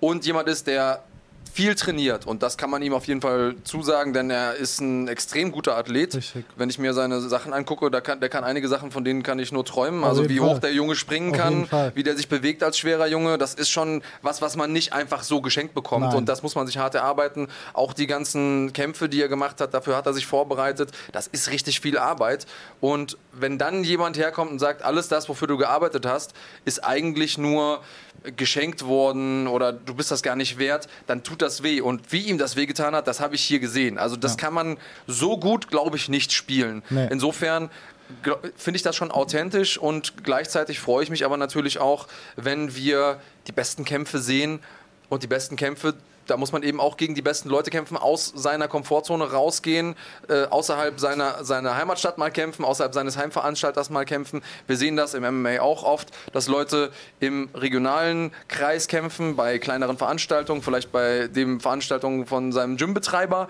und da immer gewinnen, gewinnen, gewinnen, ungeschlagen sind und sobald sie irgendwie nur eine halbwegs gute Competition bekommen, sofort sang- und klanglos untergehen. Das kennen wir viel, aber allein diesen Schritt zu wagen, das muss man respektieren. Und da das bin ich bei dir, Mo. Am Ende des Tages gilt es eigentlich nur, dass man sich stellt. Und dann hat man instant Respekt verdient. Egal genau. wie, wie der Kampf ausgeht. Genau. Ähm, egal ob er jetzt seinen ersten Gegner bei Glory ausnockt in Total der ersten egal. Minute egal. oder ob er äh, da verlieren sollte. Sich zu stellen alleine Richtig. ist schon der Sieg, Richtig. den eigentlich jeder Kampfsportler verdient hat in den Augen der Zuschauer, meiner Meinung nach. 100 Prozent, da bin ich ganz auf deiner Seite. Und also sowas höre ich natürlich nicht gern, dass, ähm, dass er sich auch natürlich Sachen erarbeitet hat und im Endeffekt, wie du sagst, ich habe es selber in meinem Video gesagt, ich glaube ihm. Ich denke nicht, dass er was davon gewusst hat, aber das ist halt dann einfach so ein dreckiges Spiel gewesen. Ähm, umso schöner ist es jetzt, dass er diesen Schritt gewagt hat und wenn wir davon ausgehen, dass das alles nicht passiert wäre, die, diese ganzen Videos, dieses ähm, immer wieder nach den Kampf fordern und es war ja wirklich über zweieinhalb Jahre lang habe ich wirklich konstant Druck gemacht, Druck gemacht, Druck gemacht und nicht nachgelassen und immer wieder die Leute dazu angeregt habe, nachzudenken und auch Fakten auf den Tisch gelegt habe. Ähm, Wäre das alles nicht passiert, dann weiß er auch selber, dann wäre er jetzt immer noch bei den Stekos und wird immer noch, hätte letzte Woche Zirkus Krone äh, wieder mit dem Filippi und dem anderen Typ da äh, im Ring gestanden. Und äh, im Endeffekt denke ich, äh, so blöd es auch klingt, sollte er mir auch dankbar dafür sein, dass das ich, alles so wollte gekommen grade, ist. Ich wollte gerade sagen, wenn wir uns die großen Namen im Kampfsport angucken, dann gibt es immer einen Nemesis. Es gibt immer einen Gegner, wo es irgendwie eine besondere Animosität gab, wo es eine besondere Rivalität gab. Egal wer das ist, Ali Frazier, äh, bei Conor McGregor Diaz. Also immer, immer die Leute, die einen auf mentaler Ebene oder auf sportlicher Ebene besonders herausgefordert haben und dadurch beide Athleten dazu gebracht haben, das Beste aus sich rauszuholen. Hier vielleicht auch in einem Bereich, der zwar außerhalb des Sports liegt, ne, YouTube und äh, Leut, Leute zu fordern, ja, aber gleichzeitig... im Endeffekt, du sagst, sorry, dass ich dich ja. unterbreche, YouTube, ja, weil du ansonsten niemand anderen erreichen kannst. Also es ist halt heutzutage, leben wir in einer ist ein Welt, modernes wo du Mittel, ja, ja, genau klar. die sozialen Medien nutzen musst, um viele Menschen zu erreichen. Ich meinte das auch nicht als Kritik, Genau. aber es ist natürlich etwas, was in dem Moment nicht auf der Matte oder im Ring stattfindet. Aber trotzdem, und das ist der Punkt, den ich machen wollte, ist es etwas, von dem ich auch glaube, dass es Michael in seiner persönlichen Entwicklung weitergebracht hat. Denn Definitiv. er hat sich jetzt emanzipiert von seinem, also er ist jetzt Flügge geworden, hat jetzt da sein, sein Nest verlassen, wenn wir das mal, wenn wir diese Metapher mal äh, verwenden wollen, und hat jetzt die Möglichkeit rauszugehen und zu zeigen, wie gut er fliegen Finde kann. ich Hammer, wirklich. Also nochmal an der Stelle, falls er das sehen sollte, hast du super Klar gemacht und äh, ich finde es wirklich, also einfach nur Respekt und für mich alles, was gewesen ist, ist für mich jetzt auch Vergangenheit, wie man so schön sagt. Und jetzt können wir uns endlich mal auf den Sport konzentrieren, uns fair gegenübertreten, respektvoll und ähm, den Kampf äh, bestreiten und danach uns auch umarmen, dann ist auch alles gut. Ich freue mich. Also- Ich wollte gerade sagen, also der Kampf kann jetzt kommen, der wird jetzt wahrscheinlich auch kommen. Da sprechen wir gleich drüber. Vielleicht vorweg noch eine Frage, die mir eigentlich den ganzen letzten Monat so ein bisschen unter den Nägeln gebrannt hat und die ich auch von ein paar äh, Zuschauern auch äh, gehört habe. Ähm, du hast es ja gerade selbst gesagt. Also du hast ja über Monate hinweg, fast schon über ein Jahr hinweg, diesen Kampf immer wieder gefordert. Zweieinhalb Jahre. Zweieinhalb Jahre hinweg sogar diesen Kampf immer wieder gefordert. Das zum Teil auch sehr öffentlichkeitswirksam auf irgendwelchen Messen und so weiter. Es gibt da viele Videos. Auf der anderen Seite hat er immer wieder mit Videos geantwortet. Also das war natürlich eine Aktion, die euch beiden auch äh, geholfen hat, was diese äh, Social Klar. Media Geschichten angeht, so ehrlich muss man sein. Aber auf der anderen Seite ähm, sagst du, hat er jetzt davon auch profitiert, weil er sich jetzt emanzipiert hat, wie du gesagt hast. Ähm, die Frage, die ich mir stelle, ist, warum hast du diesen Kampf eigentlich überhaupt gefordert? Denn du warst ja schon bei Glory, du warst ja schon in der Champions League. Ähm, du hättest es ja in dem Sinne, ich will jetzt nicht sagen, nicht nötig gehabt, aber du hättest ja auch, du hast ja große Gegner schon gekämpft. Äh, D'Angelo Marshall oder, oder Guto Innocent. Warum die ganze Zeit Michael Smolik fordern? Weil äh, ich weiß noch, dass äh, wir, als wir den, den Michael Smolik zu Gast hatten, habe ich auch gesagt, naja, ähm, natürlich schadet es ja auch dir nicht, ihn zu fordern, denn er hat in Deutschland schon einen recht großen Namen durch die äh, Veranstaltung auf damals Sat 1, mittlerweile Kabel 1. Da gab es super Hate nach dem Spruch äh, von wegen, ja, der Mo, der kämpft bei Glory, der braucht das Spotlight nicht von den Stekos. Was auch stimmt. Deswegen, ähm, warum ihn gefordert? Wie, wie kamst du dazu? Wie kam das überhaupt zustande? Ich komme sofort auf die Frage zurück. Äh, Nochmal jetzt, um darauf zu antworten, dass er dann immer wieder bei YouTube geantwortet hat. In seinem letztendlichen äh, letzten Video, wo der alles aufgeklärt hat, hat er auch gesagt, dass er jetzt endlich frei ist, weil alles, was er gesagt hat bis dato, bis äh, jetzt bis zu seinen letzten zwei äh, Videos, wo er alles aufgeklärt hat, wurde ihm auch vorgesetzt. Das war nicht er selber. Und äh, ich muss auch ehrlich sagen, seine letzten Videos habe ich auch gerne gesehen. Muss ich einfach sagen, weil da, ähm, da war endlich, das war ein anderer Michael Smulik als der, den wir aus der Vergangenheit kennen. Er war äh, respektvoll, er hat eine andere Tonlage gehabt und vorher hat mir das einfach gefehlt. Passt aber auf, Und- dass er keine Freunde werdet, sonst ja, keiner nee, mehr nee, alles sehen. gut. Also ich kann das sehr, sehr Ja. trennen. Also jeder ja, kennt klar, mich. Ich bin Scherz. außerhalb des Rings sehr sympathisch, freundlich, hilfsbereit, aber im Ring Manche ist Leute schauen sich den Sport ja auch an, lieber Marc, weil sie den Sport gut finden und nicht, weil sie äh, Soap nochmal Operas haben wollen. danke nochmal für den. Hinweis, lieber Andreas, aber lass doch jetzt den jedenfalls, vielleicht mal antworten. jedenfalls ähm, hat er, hat er, jetzt ist er einfach frei und kann einfach das machen und tun lassen, was er will. Und wie du auch schon gesagt hast, wenn er zehnmal jetzt in den Ring geht und zehnmal verlieren sollte, was ich nicht denke, aber falls es auch so ist, dann hat er sich zumindest den Besten gestellt und lernt daraus. Und jetzt nochmal zu der Frage, warum ich ihn herausgefordert habe. Das fing damals an, mir war das eigentlich total egal. Ich ähm, habe ehrlich gesagt äh, einen Fernseher zu Hause, aber da äh, kein Fernsehanschluss, sondern nur Netflix und da gucke ich halt YouTube mal Ja. hin und wieder ein paar Kämpfe. Ähm, seine Kämpfe habe ich bis dato nicht gesehen gehabt, bis mir dann einer so äh, was gezeigt hat und dann wurde live im Fernsehen gesagt, ähm, wie war das nochmal? Ähm, wir haben keinen Herausforderer in Deutschland, der mit ihm nur eine Runde im Ring überleben würde. Und dann dachte ich mir, es gibt kein Schwergewicht in Deutschland, das mit Michael Smolik, ähm, also es gibt keinen Schwergewichtler in Deutschland, der mit Michael Smolik in den Ring steigen würde. Und das wurde überall gepostet und dann wurde ich überall markiert.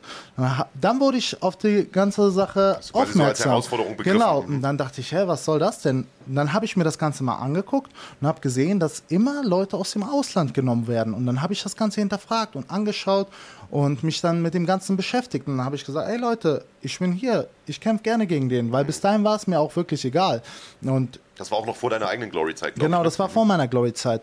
Und dann ähm, kam der, das Ganze ins Rollen und dann hat man immer mal wieder versucht, den Kampf stattfinden zu lassen. Es wurde immer geblockt und unter den Teppich gekehrt und so weiter und so fort. Und dann bin ich natürlich auch gewachsen, habe mehr äh, Aufmerksamkeit bekommen durch die Glory und so weiter und so fort. Da hätte man ja sagen können, okay, es ist mir egal, aber bis dahin hat sich dann einfach so, ähm, wie soll ich das am besten ausdrücken? Es hat sich einfach bis dahin ich bin das den Fans einfach schuldig. Alle, die mich immer unterstützt haben seit Tag 1, bevor ich bei der Glory gewesen habe, die immer wieder den Kampf gefordert haben, die immer wieder gesagt haben, ja Mo, wir stehen hinter dir, immer überall kommentiert haben, immer überall geredet haben und so weiter, dann dachte ich mir, ich lasse meine Unterstützer auch nicht hängen.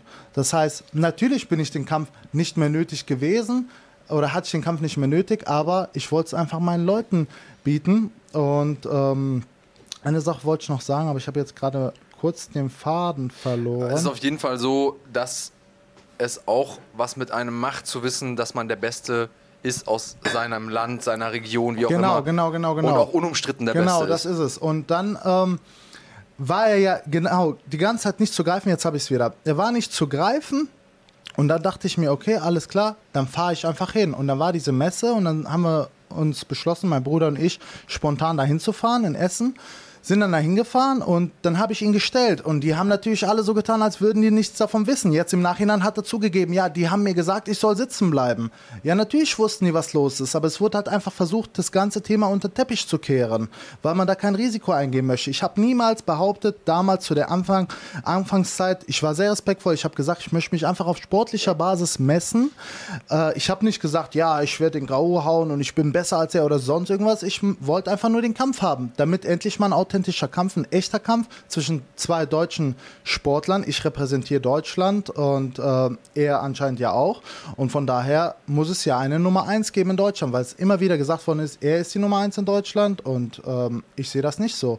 Und im Endeffekt, ähm, jetzt, wenn man das ganze Revue äh, passieren lässt, dann sieht man, dass ich recht gehabt habe. Aber es geht mir nicht um, wer hatte Recht und wer hatte Unrecht, aber er hat es ja selber gesagt. Mir wurde gesagt, bleib sitzen, steh okay. nicht auf. Also das, das, äh, das zum Abschluss zu bringen, ist eigentlich nur möglich im, im Ring. Und Definitiv. das ist jetzt möglich, dadurch, dass ihr beide bei derselben Promotion unter Vertrag seid. Glory zu sehen auf runfighting.de. Wir freuen uns extrem, dass das äh, so auch da sozusagen der Kreis sich schließt, auch für uns, dass, dass wir sozusagen da ähm, als äh, Runfighting das Ganze ausstrahlen können. Da freue ich mich extrem drauf und gucken wir mal, ob wir rausfinden können, wann es da auch einen äh, Termin zu gibt. Man munkelt ja schon ein bisschen was. Deswegen mhm. äh, vielleicht nochmal für alle, die äh, nicht ganz so tief im Thema drin stecken. Du warst jetzt auch längere Zeit verletzt. Ich glaube, seit einem halben Jahr äh, plagst du dich mit einer, ähm, mit einer Sehnenverletzung rum. Achillessehne war, war kaputt gegangen im letzten Kampf. Ähm, wie sieht der Genesungsprozess aus? Wir hatten gestern schon mal kurz darüber gesprochen. Du sagst, du steigst langsam wieder so ein bisschen ein, äh, wieder ernsthafter äh, mitzutrainieren. Wann wärst du denn rein theoretisch fit für einen Kampf gegen Michael Smolik? Also ich bin jetzt seit Dezember leider äh, verletzungsbedingt ausgefallen. Ich habe mir die Sehne abgerissen in der ersten Runde gegen Guto. Ähm, ist einfach so aus dem Nichts passiert, bin einen Schritt vorgegangen und mir ist die Sehne einfach abgerissen. Wünscht man keinem Sportler eine Verletzung und äh, aber jeder Sportler kennt das. Man muss auch damit leben. Das ist halt eben die Kehrseite der Medaille. Ähm, hatte anfangs Schwierigkeiten, einen richtigen Arzt zu finden, der das auch diagnostizieren konnte. Aber äh, dadurch ist halt auch viel Zeit vergangen und es hat sich immer weiter verschlimmert und verschlimmert. Im Endeffekt, ich bin mittlerweile noch nicht zu 100% gesund, aber ähm, zumindest so weit, dass ich wieder mit dem Training einsteigen kann und im Endeffekt liegt es an der Glory, ähm, einen Termin festzulegen. Und Fragen wir mal andersrum. Wäre es denn möglich im frühen Herbst, dass du, dass du den Kampf schon annimmst? Also ich sage jetzt mal sowas wie September, Ende August, Anfang September, Ende September. Ja, von meiner Seite aus auf jeden Fall. Okay. Äh, aber wie gesagt, wie ich gesagt habe, das liegt einzig und allein an der Glory. Ja, Wo, wann. Vögelchen, was habt ihr schon hören? Ja. Äh, die planen natürlich auch mit dem Kampf und die fragen sich auch, wann könnte man den denn machen? Und das wäre offensichtlich ein Datum, was die vielleicht ganz interessant fänden. Wann denn? Ähm, irgendwann im frühen Herbst. so, mehr kann ich dazu nicht sagen. Also, es ist auch nichts spruchreif, aber das wäre so eine. Wenn wir mal Brainstorming machen, das wäre eine Idee. Äh, wäre das für dich in Ordnung? Auf jeden Fall. Das Auf ist doch mal jeden eine Fall, Ansage. auf Also vielleicht Fall. sehen wir den Kampf ja sogar schon im Herbst. Äh, das wäre natürlich eine, eine tolle Sache. Ist natürlich auch eine Frage, ob Michael Smolik bis dahin äh, ready ist für den Kampf, denn ich glaube, er weiß auch, er wird, ähm, ich weiß nicht, wo er sich jetzt vorbereitet, wo er jetzt trainiert, ähm, aber da gibt es sicherlich auch noch ein bisschen Nachholbedarf. Äh, das ist jetzt natürlich eine andere, eine andere Geschichte. Hat, trifft da auch viele Thai-Boxer und ähm, muss da sicherlich schon an der einen oder anderen Sache noch ein bisschen arbeiten. Aber ich sag mal, bis Herbst ist ja noch ein bisschen hin. Ja, ja, und ganz im Ernst, am Ende des Tages, wenn man das, wenn man mal rausgeht und sozusagen die Geschichte von oben betrachtet, für mich als Fan, als Außenstehender, der auch Kickbox-Fan ist und der sich das Ganze betrachtet, wäre eigentlich eine Trilogie das Beste. Weil das sind natürlich die Dinge, wenn jetzt ein Kampf passiert und egal wie der Kampf ausgeht, dann ist es vorbei, fände ich es fast ein bisschen schade. Ja, ja, ja. Also das ist einer von den Dingen, wo ich sagen würde, okay, ich hätte schon Lust, weil auch einfach der Build-up, der Hype so lange davor war, fände ich es schade, wenn es mit einem Kampf vorbei wäre. Ähm, deswegen macht's bitte spannend und kontrovers, damit wir einen Grund haben, um ein Rematch zu machen. Und äh, ich fände es total cool, wenn wir das zeitnah sehen, um dann, äh, ja, vielleicht am Ende des Tages zwei oder drei Kämpfe zu sehen. Ja, abschließend dazu kann ich nur sagen, also äh, ich finde es auch sehr gut, dass er sich von seinem Management distanziert hat, von seinem Team. Äh, aber nichtsdestotrotz, ich habe es gesagt, äh, ihr kennt mich alle, ich bin immer höflich, freundlich, nahezu kann ich keiner Fliege was zu Leide tun, aber im Ring schalte ich alles ab und kurz vor dem Ring auch und von daher könnt ihr eine Schlacht erwarten. Ich werde ihm nichts schenken, das kann er gerne wissen. Ich werde ihm alles geben, was ich habe. Ich werde noch nie so hart trainieren, wie ich jetzt trainieren werde. Und äh, ihr werdet einen Mo sehen, der noch nie so gut in Shape gewesen ist. Von daher kann er sich auf jeden Fall warm anziehen. Der Sieg ist auf jeden Fall meiner. Also Sehr das gut. klingt doch gut und du hast gerade schon einen, einen möglichen Rückkampf ins, ins Gespräch gebracht. Du hast also schon wieder voraus. Ja, Ich träumen der Match- man ja. Der Matchmaker in dir arbeitet, aber sollte es den Rückkampf nicht geben oder äh, überhaupt den Kampf nicht geben, wird hier schon von Genley Movie Production ein ganz anderer Kampf irgendwie angepriesen. Wie würde denn ein Kampf zwischen Andreas und Mau ausgehen? In Klammern will nur ein bisschen stunk machen. Äh, ja, Wären wir jetzt nicht drauf gekommen, Wesley, dass du nur stunk machen wolltest, so eine Frage zu stellen? Ähm, ich würde sagen, A, wir sind uns viel zu sympathisch, um gegeneinander zu kämpfen. Oh, und zweitens, Alter, Schleim. Nein, aber es sind natürlich auch zwei komplett verschiedene Sportarten. genau, Ich kämpfe lieber gegen Marc. lass uns das, Das doch ist mal machen. Lass uns das doch mal machen. Am besten Bärnacke Andreas ist in und Ecke. gleichzeitig 2 gegen 1 vielleicht. Genau. Ja, kein Problem. Werdet ihr auch müssen, weil sonst habt ihr gegen mich keine Chance, ihr Pflaumen. Also, äh, für alle Leute, die äh, hier vielleicht zum ersten Mal zuschauen und die Dynamik hier nicht ganz verstehen, also normalerweise ist es so, dass alle auf Andreas rumhacken, aber äh, der Mo Abdallah, der ist so ein richtiger Wendehals, der war vorhin auf meiner Seite, jetzt schießt er gegen mich. Ich hoffe, du kriegst die Kurve noch und kommst wieder auf die dunkle Seite der Macht, lieber Mo. Ähm, ja, also stellt uns weiter gerne eure Fragen. Mo sitzt hier, beantwortet gern alle, hast du gesagt. Genau. Ausnahmslos alle. Ausnahmslos. Äh, da wollen wir hoffen, dass wir das schaffen, denn da stehen jetzt schon ein paar äh, drauf. Aber ich habe erstmal selbst noch ein paar Fragen, bevor wir die äh, Fragen des, des Publikums ähm, abarbeiten. Denn ich fühle mich hier wirklich heute total allein auf weiter Flur. Äh, denn bisher war ich immer derjenige, der den Andreas so ein bisschen, äh, ja, also ein bisschen über ihn lustig gemacht hat, weil er ja Veganer ist und das Ja. Noch als Schwergewichts-MMA-Kämpfer. Man sieht auch, sieht immer ein bisschen kränklich aus, ist immer ganz blass und äh, so weiter. Aber jetzt kommt hier der Mo Abdallah, sieht aus wie das blühende Leben, wie ein junger Gott, möchte ich fast sagen, und ist auch Veganer. Seit wann? Ähm, seit sechs Wochen. Also, gut, das geht ja noch. Ja. Deswegen ich, siehst du, siehst wahrscheinlich noch aus wie ein junger Gott, weil da noch die Reste vom Fleischkonsum äh, in, dir, in dir sind. Da sprechen wir uns im halben Jahr nochmal wieder. Naja, also ähm, du sagst es, ich bin jetzt seit sechs Wochen vegan, habe meine Ernährung umgestellt, ähm, mein Leben etwas umgestellt, inspiriert durch meinen Kindheitsfreund und auch äh, Trainingspartner. Aykut Air, äh, kann, man kann ihn auch auf Instagram finden, vegan.de. Ähm, er ist seit einem Jahr vegan und äh, ich habe ihn eigentlich, ich will nicht sagen ausgelacht, aber schon immer wieder lustig darüber Was? gemacht. Sagen, ausgelacht. auslachen? also ich mache das ja also, ständig ja. mit. Ja. ähm, nee, also ich fand Ja. das gut, weil er, wie gesagt, ähm, damit so sehr gut klargekommen ist. Aber Entschuldigung, was war der Auslöser dafür? Wie bist du drauf gekommen? ja, das wollte ich jetzt Okay. sagen. Im Endeffekt habe ich aber mich nicht immer über ihn lustig gemacht, aber über andere, die jetzt zum Beispiel vegan sind, gesagt, ja, was essen die denn und so weiter und so fort, weil ich war echt ein richtiger Fleischfresser. Und ähm, dann hat der Aykut mir gesagt, ja, hier lies dich mal ein, schau mal die ein oder andere Do- Dokumentation. Und da habe ich auf Netflix äh, What the Health geguckt und das hat mich wirklich so angewidert alles. Ich ähm, kon war dann von heute auf morgen bin ich vegan geworden, weil äh, es einfach, ich habe so viel gelesen, so viel geguckt und im Endeffekt werden die Tiere Also es ist einerseits bei mir aus ethischen Gründen, andererseits aus gesundheitlichen Gründen. Und Im Endeffekt ähm, werden die Tiere einfach heutzutage nur noch mit Medikamenten vollgepumpt, die Tierhaltung. Ich will jetzt nicht so sehr darauf eingehen, aber ich empfehle jedem aus gesundheitlichen Gründen, sich einfach mal mit diesem Thema zu beschäftigen, weil im Endeffekt sind wir keine Fleischfresser, wir äh, sind Pflanzenfresser. Und von daher, ich hätte nie gedacht, wir haben äh, Pflanzenfressergebiss. Und äh, ich hätte nie gedacht, dass äh, ich damit klarkomme, aber ich, es gibt zu allem eine Alternative.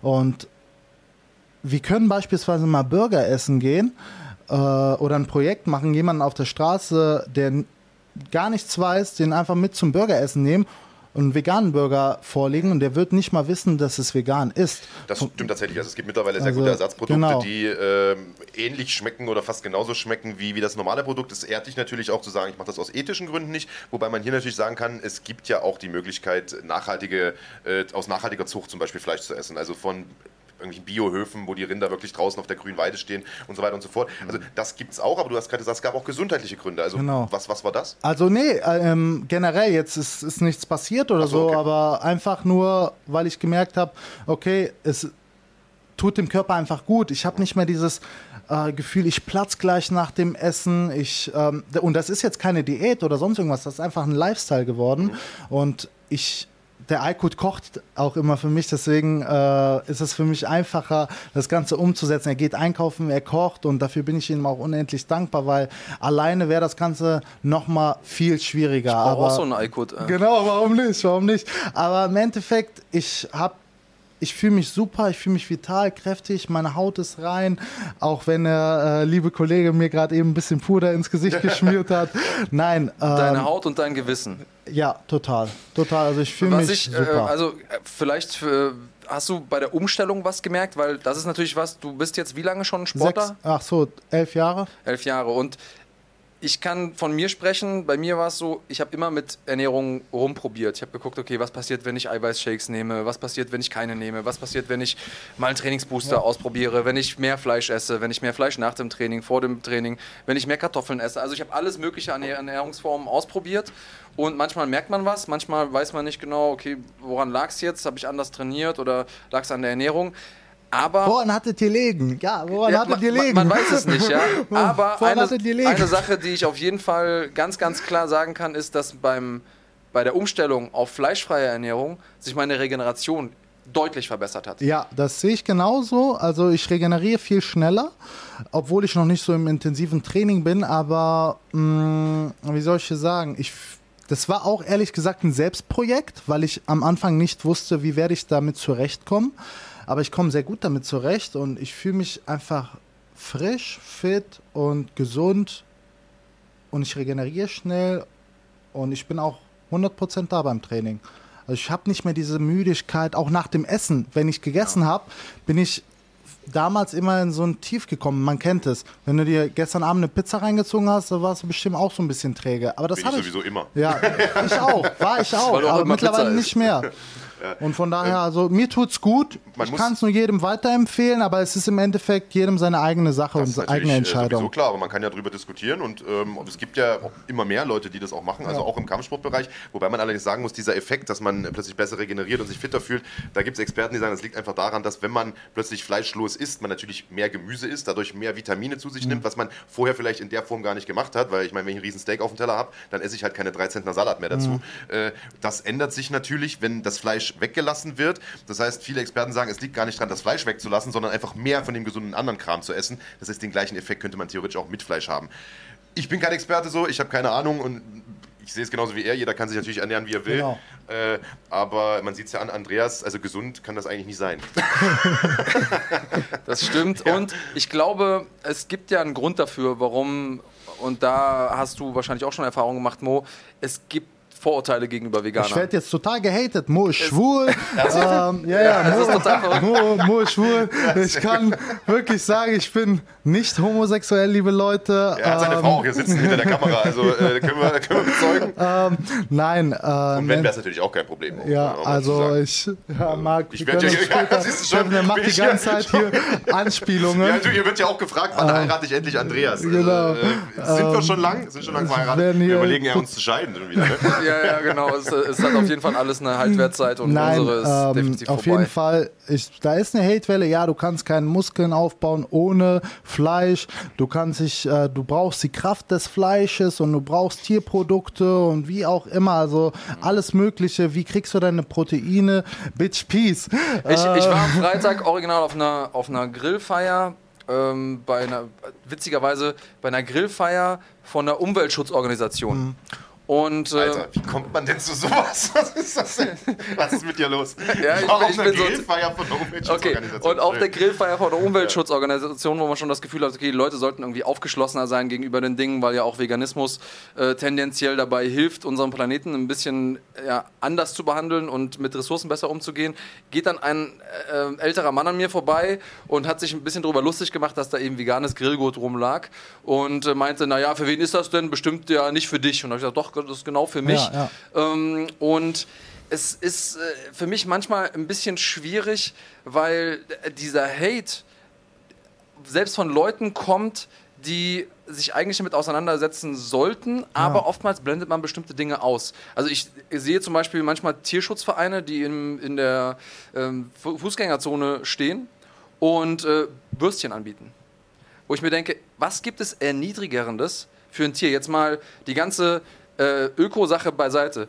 Du wirst geschlachtet, dann wirst du in kleine Stücke zerhackt und dann wirst du in deinen eigenen Darm gesteckt. Ja. Und dann isst dich jemand. Also wenn man, wenn man ein Lebe Lebewesen irgendwie äh, degradieren will, dann kann man das so machen. Und äh, die Frage ist auch, ich bin, ich bin ein Veganer und ich glaube auch die Leute, wir sind jetzt bei der 19. offiziellen Folge vom Schlagwort-Podcast. Ich bin ja keiner, der das von sich aus anspricht. Ich bin keiner, der, wenn wir zusammen essen gehen, sagen, äh, wie kannst du da dieses, Also- diesen Wie lange Kadaver bist du jetzt vegan? zu essen? Da möchte ich mal Digga. kurz einschreiten. Also, ihr seht ja Ich immer missioniere unser, unser ganzes Frühstücksequipment, äh, was hier so steht. Und der liebe Kahn holt das jeden Früh. Und da gibt es dann zum Sonntag immer die Ansage von äh, Andreas, der das Veganismus-Thema nicht an die große Glocke hängt. Ja, bring mir bitte nur ein Brötchen mit. Ich habe meinen veganen Aufstrich mitgebracht. Und so. Ja, okay, tut mir leid, dass ich auch was essen will. Ganz getreu dem Motto, woran erkennst du einen Veganer? Daran, dass er es dir sagt. Okay, An- wenn, Andreas. wenn ich was zu essen bestelle, dann bestelle ich natürlich was, was ich auch Ja. essen kann. Da, so viel muss mir Ja, zugestanden zum sein. Beispiel gibt's ja. Das ist ja immer da, ne? Ist ja vegan, oder? Ist ein Das- veganes Croissant? Nein, oder? ich weiß nicht, ob du weißt, wie äh, Blätterteig hergestellt wird, aber der Ja. Teig, Teig wird äh, ausgerollt, dann kommt da Butter drauf und dann wird der Teig gefaltet und das ganz oft. Und durch diese Butter, wenn die Luft entweichen will aus dem Teig, wird die festgehalten. Dadurch kommt dieser Blätterteig zustande. Und deshalb ist das eben nicht vegan. Schade. Seit wann Hast bist du vegan? Ich habe äh, 2013 aufgehört, Fleisch zu essen. Und ich habe tatsächlich, anders als du, nicht von heute auf morgen gewechselt zum Veganismus. Ich glaube, das hätte ich nicht geschafft. Ich habe sukzessive aufgehört, dann irgendwann Fisch weggelassen und so weiter und so fort. Und ähm, für mich war es aber wichtig, das schrittweise zu machen, weil ich das, glaube ich, von jetzt auf gleich nicht geschafft hätte. Mhm. Ich koche selber ganz viel und äh, habe eben keinen, der für mich zu Hause Mhm. irgendwie äh, vegan immer so kocht, dass ich da auch entsprechend essen kann. Und deswegen war das für mich wichtig, auch um die Rezepte zu lernen, Ja, die ja, neuen klar. Produkte rauszufinden, was schmeckt mir überhaupt. Richtig, richtig. Weil, und ich glaube, das ist das Wichtigste, es darf kein Verzicht sein. Genau. Weil sonst hält man es Genau. nicht lange durch. Genau. Wenn man das Gefühl hat, oh, ich verzichte hier die ganze Zeit auf Dinge, die ich brauche oder die ich liebe, ähm, wie Burger. Richtig. Es wäre zum Beispiel was, wenn ich, wenn ich, ich liebe Burger und wenn ich für mein Leben auf Burger verzichten müsste und ich hätte das die ganze Dann Zeit im Hinterkopf, dann würde ich es irgendwie nicht durchhalten. Genau. Wenn ich aber weiß, ey, ich kann trotzdem einen geilen Burger Ja, essen, ja, ja. muss ja kein Fleisch drin sein, dann kann ich das ja total genauso. gut. Ja, eben. Es sind Find am ich Ende die Gewürze, ja. Ich liebe auch Burger und Sushi und so weiter. Und wir waren auch vor kurzem äh, veganen Sushi essen. Das hat auch super geschmeckt. klappt alles Burger, super, ja. alles mögliche. Was sind im Hotdogs, veganen Sushi denn drin? verschiedenste Gurke, Dinge. Ich habe alles, Avocado, ja, Rettich. alles aus äh, Aber von keine der Karte. Ersatzprodukte, meine ich jetzt. Nein, Das nein, ist nein, genau. Also es gibt wirklich die verschiedensten Dinge und das ist einfach Isst du dann eine klappt vegane Gurke? super. Ähm, Klappt du hast ja super. gerade gesagt, du kriegst die, du kriegst die, äh, du kriegst die Hate-Kommentare von wegen, du bist jetzt schwul und du äh, kriegst deine Kraft nur aus dem Fleisch. Das ist natürlich Quatsch, also da brauchen wir uns nicht drüber unterhalten. Was aber gar nicht so wirklich Quatsch ist, ist, dass es einen Vitaminmangel gibt. Gerade Vitamin B12 ist immer so ein Thema. Ich will jetzt nicht für diese alte Geschichte aufrollen, aber wo äh, nimmst du Supplemente dann? Ja, ich nehme? Supplemente und äh, dann funktioniert das auch alles. Ja. Na gut. Übrigens, die Doppelbizeps-Pose gerade war für äh, den Kollegen Teamgamer. Ja, die war? Gott sei Dank nicht auf Sendung, hoffe ich mal. Also, Ah, äh, schade. Denn äh, sonst hätten wir wahrscheinlich jetzt die. Hälfte der Zuschauer hier verloren. Ähm, ja. Ähm, Ja, kommen wir mal zu ein paar Zuschauerfragen. Also hier äh, gibt es einige Fragen an dich, Mo. Die Leute sind richtig heiß drauf, von dir alles zu erfahren. Ein paar haben wir schon äh, beantwortet. Den Kampf Wachitow gegen Abena hatten wir äh, besprochen. Da sagt der Kollege, das ist dein Bruder sogar, äh, sehe ich gerade Sidekicks, der sagt, Mensch, hättest du nicht lieber Abena gewinnen sehen, dann hättest du nämlich sagen können, du hast den amtierenden Halbschwergewichts-Champion von Glory mal geschlagen.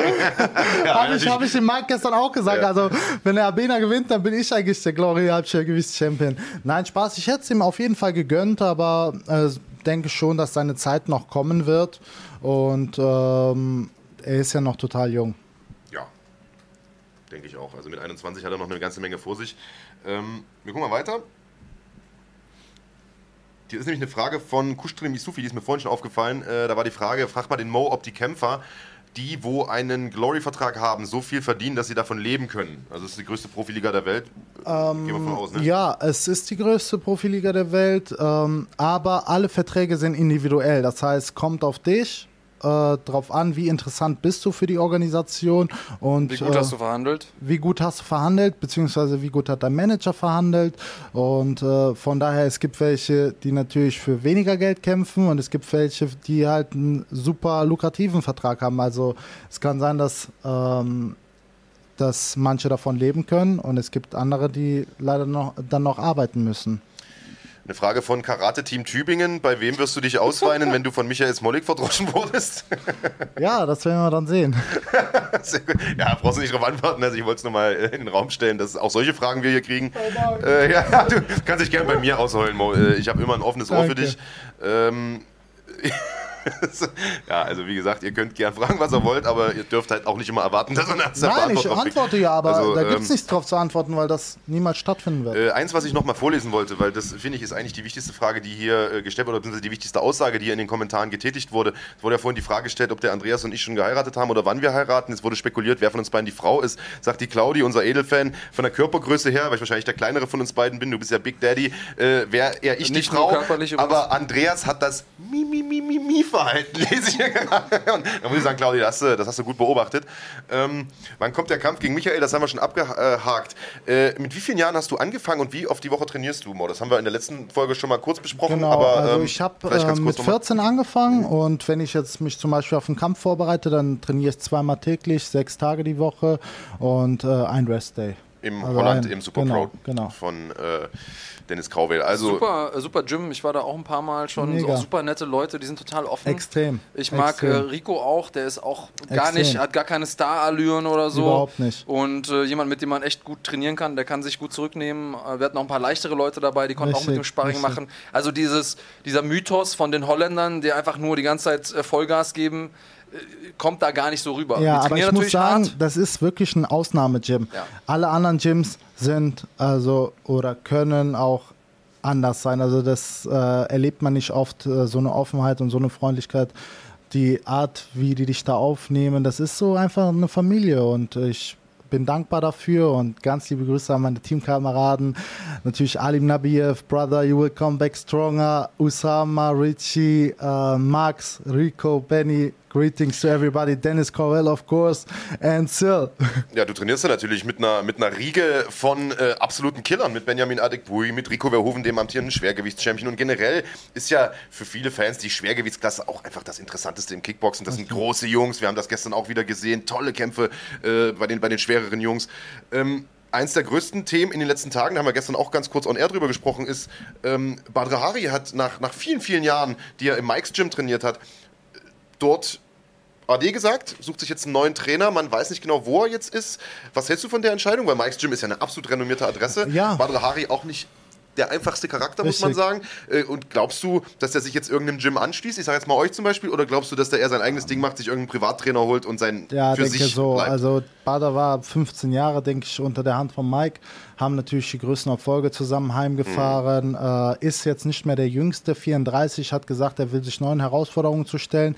Ist ähm, meiner Meinung nach muss das jeder für sich selber wissen und man weiß ja auch nicht, was im Hintergrund passiert ist, ob es da Probleme gegeben hat. Er oder sagt, er wollte sich weiterentwickeln, genau, das ist die genau, offizielle aber, Begründung. Ja, aber im Endeffekt, Hand aufs Herz, äh, jeder Sportler hat eine Primetime, sage ich mal, und die ist irgendwann mit 34 auch nicht mehr also auch wenn das noch möglich ist, dass er, er hat jetzt vor kurzem sechs Kampfvertrag bei der Glory unterschrieben, aber äh, seine besten Zeiten sind auch um, auch wenn er jetzt topfit aussieht und so weiter, aber da brauchen wir uns nichts vorzumachen. Ähm, topfit ist gut, der sah aus wie ein Bodybuilder ja, auf den richtig, aktuellen Fotos, richtig, die da richtig, an die Öffentlichkeit halt gekommen mit sind. weiterentwickeln und so weiter. Natürlich wird das den Fans und den Zuschauern vor, äh, vorgesetzt, aber was da wirklich passiert ist, weiß man nicht. In der Regel ist Geld da wahrscheinlich auch der Grund, aber man, Genau. man weiß nicht ganz genau.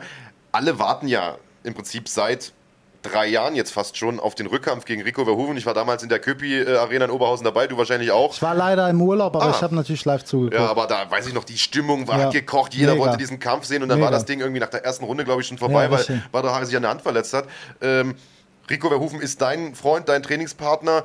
Was sagt der dazu? Der weiß natürlich auch, dass Badr Hari jetzt einen neuen Vertrag unterschrieben hat. Ist der schon heiß auf den Kampf? Und Ja, der ist auf jeden Fall geben? heiß. Äh, Ich habe jetzt mit ihm nicht über den Trainerwechsel geredet, weil das ja gerade erst gestern, vorgestern oder so Ja, passiert aber über ist. den Kampf gegen Badr Hari Genau, vielleicht. äh, äh, aber der ist auf jeden Fall heiß. Ich muss sagen, Rico ist durchgehend im Training, der ist durchgehend fit und äh, äh, für mich auch zurzeit der beste Schwergewichtler auf der ganzen Welt. Der ist ungeschlagen im Glory-Ring und ähm, hält den Titel jetzt auch schon mehrere Jahre. Es gibt momentan keinen, der ihm gefährlich werden, kann, auch kein Badahari. Und Hast du was gehört, ob es den Kampf in der nächsten Zeit, in diesem Jahr vielleicht so noch geben Das wird? weiß ich leider nicht. Okay. Also das muss die Glory auch äh, einfach äh, sagen oder annoncieren.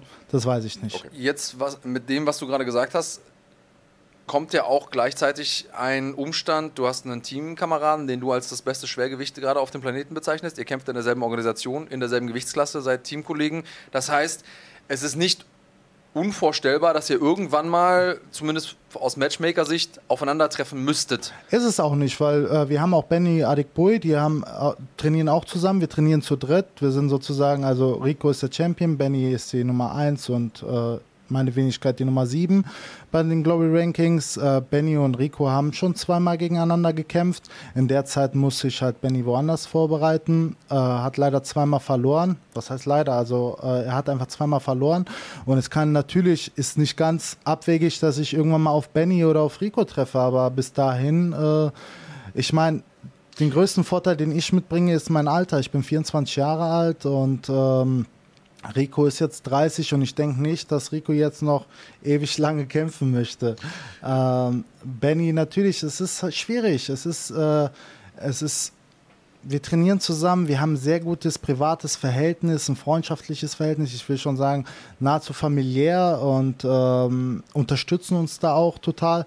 Aber wenn wir dann im Ring stehen, dann ist es einfach nur geschäftlich und davor und danach ist auch alles wieder gut. Du sagst gerade, wenn das so ist, dass quasi ihr Teamkameraden untereinander kämpfen müsst, dann muss sich einer logischerweise woanders vorbereiten. Geht ja nicht, dass ihr nebeneinander euch, euch vorbereitet. Und Benny musste dann woanders hingehen, Benjamin Adekbui. Wonach richtet sich das? Zieht ihr lose oder ist der Nee, höher das- gerankte bleibt im nee, Gym? nicht oder der höher gerankte, der am längsten da ist. Das ist Rico, Ah, dann Benny, dann ich. Das heißt, wenn ich auf die beiden Okay. treffen sollte, dann habe ich halt, sag ich mal, die Arschkarte gezogen. Also ich muss dann ähm, für den Zeitraum woanders trainieren. Und wo gehst du dann hin? Weil ich habe, das ist jetzt auch eine Frage, die, ich weiß gar nicht, wer die gestellt hat. Auf, äh, auf Instagram auf, wurde die, glaube ich, äh, auf gestellt, Instagram ja. wurde die, glaube ich, gestellt. Genau, äh, von, von Tabet Boumaye. Äh, warum bist du nicht mehr im Jups Fight Team? Äh, großes äh, Team, oder was heißt großes Team, aber be- bekanntes, renommiertes Team aus ja, Köln. dazu hatte ich mich schon geäußert gehabt, äh, damit halt, sag ich mal, keine Fragen offen bleiben. Wir haben, äh, ich bin aus Amsterdam, Mike's Gym damals gewechselt, also zurück nach Deutschland. Und da war für mich ähm, klar, nach kurzer Zeit, dass ich gerne im Jups Fight Team mit Yusuf Jakob trainieren möchte, weil er für mich ein sehr, sehr starker Trainer ist. Und äh, das hat auch super funktioniert, hat mich sehr herzlich aufgenommen. Wir hatten eine super Zeit, eine sehr erfolgreiche Zeit miteinander gehabt und ähm, ja, hatten viele Höhen, sag ich mal, wenig Tiefen und das war wirklich absolut spitze. Was gab es da für Tiefen? Ähm, Tiefen, was gab es da für Tiefen? Das war einfach nur ähm, mein letzter Kampf bei der Glory, wo ich mich so verletzt habe. Das war einfach ätzend, aber ansonsten haben wir äh, alle Siege heimgefahren. Das war letztes Jahr habe ich halt äh, im März dort begonnen. März dann Weltmeister geworden, Mai Acht-Mann-Turnier gewonnen, Oktober Infusion gewonnen ähm, und dann Dezember Glory. Also war extrem steil und es war wirklich eine tolle Zeit. Auch alle meine Teamkameraden super, sehr gutes Verhältnis mit allen. Aber ähm, ich muss mir ständig die Frage stellen, auch als Athlet und vor allem junger Athlet, der auch viel vorhat und Großes vorhat, ähm, wie kann ich mich weiterhin verbessern?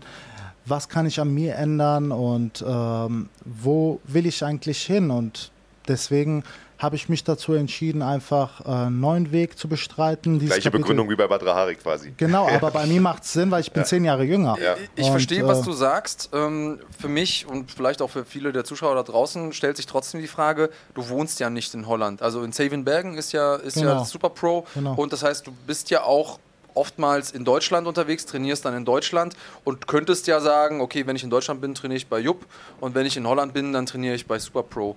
Ähm, war das keine Option und wenn ja, warum war das keine Option? Ja, das war eine Option. Also bis dato, das war also kein Problem. Ich bin immer mal wieder dort zum Sparring hingefahren und ich hatte eigentlich am liebsten wäre mir gewesen, wenn wir da eine Kooperation draus gemacht äh, hätten. Aber das hat im Endeffekt nicht funktioniert, so wie ich es mir vorgestellt habe. Ich bin da immer sehr, ein sehr gutmütiger Mensch und auch immer sehr optimistisch. Und, äh, aber leider muss man immer wieder im Leben feststellen, dass man nicht immer ähm, sehr weit damit kommt. Und vor allem im Geschäftsleben nicht. Aber das lernt man dann an harten Erfahrungen und das ist auch eine Erfahrung für mich gewesen. Aber eine Kooperation hat da nicht funktioniert und ähm, ich habe mich jetzt einfach entschieden, immer wenn ich zum Beispiel kämpfe, gehe ich ins Trainingscamp, wie beispielsweise jetzt bald bin ich für zwei Monate in Holland. Sehr cool. Ich hoffe, dass ich es auch nochmal dahin schaffe. Auf jeden einfach, Fall. weil ich die Jungs sehr, sehr auch gerne. äh, vermisse, nochmal gerne mit denen trainieren möchte. Und ich weiß nicht, äh, lieber Marc, du bist ja manchmal ein bisschen restriktiv, aber es wurden tatsächlich auch ein paar Fragen an mich gestellt. Darf ich darauf antworten? Ja, ja, oder? ganz gerne. Da hätte ich auch oh, richtig okay, Bock super. drauf, denn die Fragen waren sogar äh, total interessant. Ähm ich finde ja eigentlich die Fragen unserer Zuschauer immer interessant. Ja, aber meistens eben nicht, wenn es um dich geht. Äh, deswegen, vielleicht, vielleicht würde ich, die, würd ich die jetzt einfach mal stellen, damit du antworten kannst und ich der mhm. Fragende bin, äh, sozusagen. Kannst du machen. Ähm, hallo an alle drei, ich habe zwei Fragen.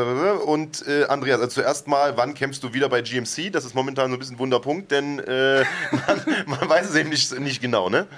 Äh, man weiß es nicht genau, richtig. Oder, beziehungsweise, bevor du was, es gibt in der Szene mittlerweile ein geflügeltes Wort, das bedeutet Andreas Kranjotakis Money, so wie das Anderson Silver Money. Also, wenn ein Kämpfer Millionen über Millionen verdient, dann sagt man, der verlangt Anderson Silver Money. In der deutschen MMA-Szene heißt es inzwischen, wenn einer völlig überzogene Honorarforderung hat, der verlangt Andreas Kranjotakis Money. Und daran scheitert es momentan so ein bisschen, glaube ich, oder, Andreas? Äh, wolltest du jetzt eigentlich auf die Fragen antworten oder soll ich das machen? ich kann auch gerade noch auf Toilette gehen. ja, mach mal. Das hebt, hebt das Niveau der Sendung auf jeden Fall ein bisschen. Nein, also bitte. Wenn ich die Kamera mitnehme, meinst du? Ja. Ja, also ich, äh, ich will natürlich gerne wieder kämpfen, denn das, ich, das bin ich, bin Kämpfer und ähm, der Grund, warum ich Pause gemacht habe, ist, weil ich ähm, ja einen Ausflug gemacht habe ins Leichtschwergewicht nach meinem, in meinem letzten Kampf und da äh, liefen einige Dinge nicht so, wie ich es mir gewünscht habe, sowohl in der Vorbereitung als auch im Kampf. Und ähm, da, ich habe jetzt die Frage hier nicht vor Augen und deswegen weiß ich gerade auch nicht genau, wer sie gestellt hat, aber es wurde auch hier im, im Chat gefragt, ob ich denn nochmal im Light Heavyweight antreten vom gleichen würde. Fragesteller auch. Also, also okay. von Chris, der Insider, hat das gefragt. Der Insider, genau. Ob okay. du auch dir vorstellen könntest, im Halbschwer nochmal gegen Stefan Pütz zum Beispiel zu kämpfen. Genau, und äh, faktisch ist es so, dass ich mir, dass ich gemerkt habe, also ich habe zwei meiner Kämpfe im Leichtschwergewicht bestritten. Ähm, einen davon habe ich äh, gewinnen können auch bei GMC beide Kämpfe absolviert und den anderen jetzt, den letzten habe ich eben verloren und habe aber gemerkt, dass das Leichtschwergewicht für mich nicht die Gewichtsklasse ist. Ich habe mit dem äh, mit dem Gewichtmachen ein bisschen Probleme und äh, meine Performance hat da nicht gestimmt und es waren auch private Dinge, die dazu geführt haben, dass ich einfach nicht in der Lage war, mich komplett zu fokussieren. Deshalb ähm, kann ich gerne noch eine andere Frage aufgreifen. Woher kommen die Arme? Ähm, genau daher, denn ich habe gemerkt, dass ich ähm, im Schwergewicht besser aufgehoben bin, aber immer so ein bisschen zu leicht war fürs Schwergewicht und habe äh, lange, dadurch, dass ich mich sehr stark auf technisches Training fokussiert habe, einfach gar kein Krafttraining mehr gemacht. Das war natürlich auch dann organisch, weil ich auch gar nicht so viel Gewicht haben wollte und nicht so viel Muskelmasse, weil ich runter wollte ins Light Heavyweight. Und ähm, ich habe die Zeit, die ich jetzt nicht gekämpft habe, genutzt, um viel Krafttraining zu machen, um da eben sozusagen eine Basis zu schaffen.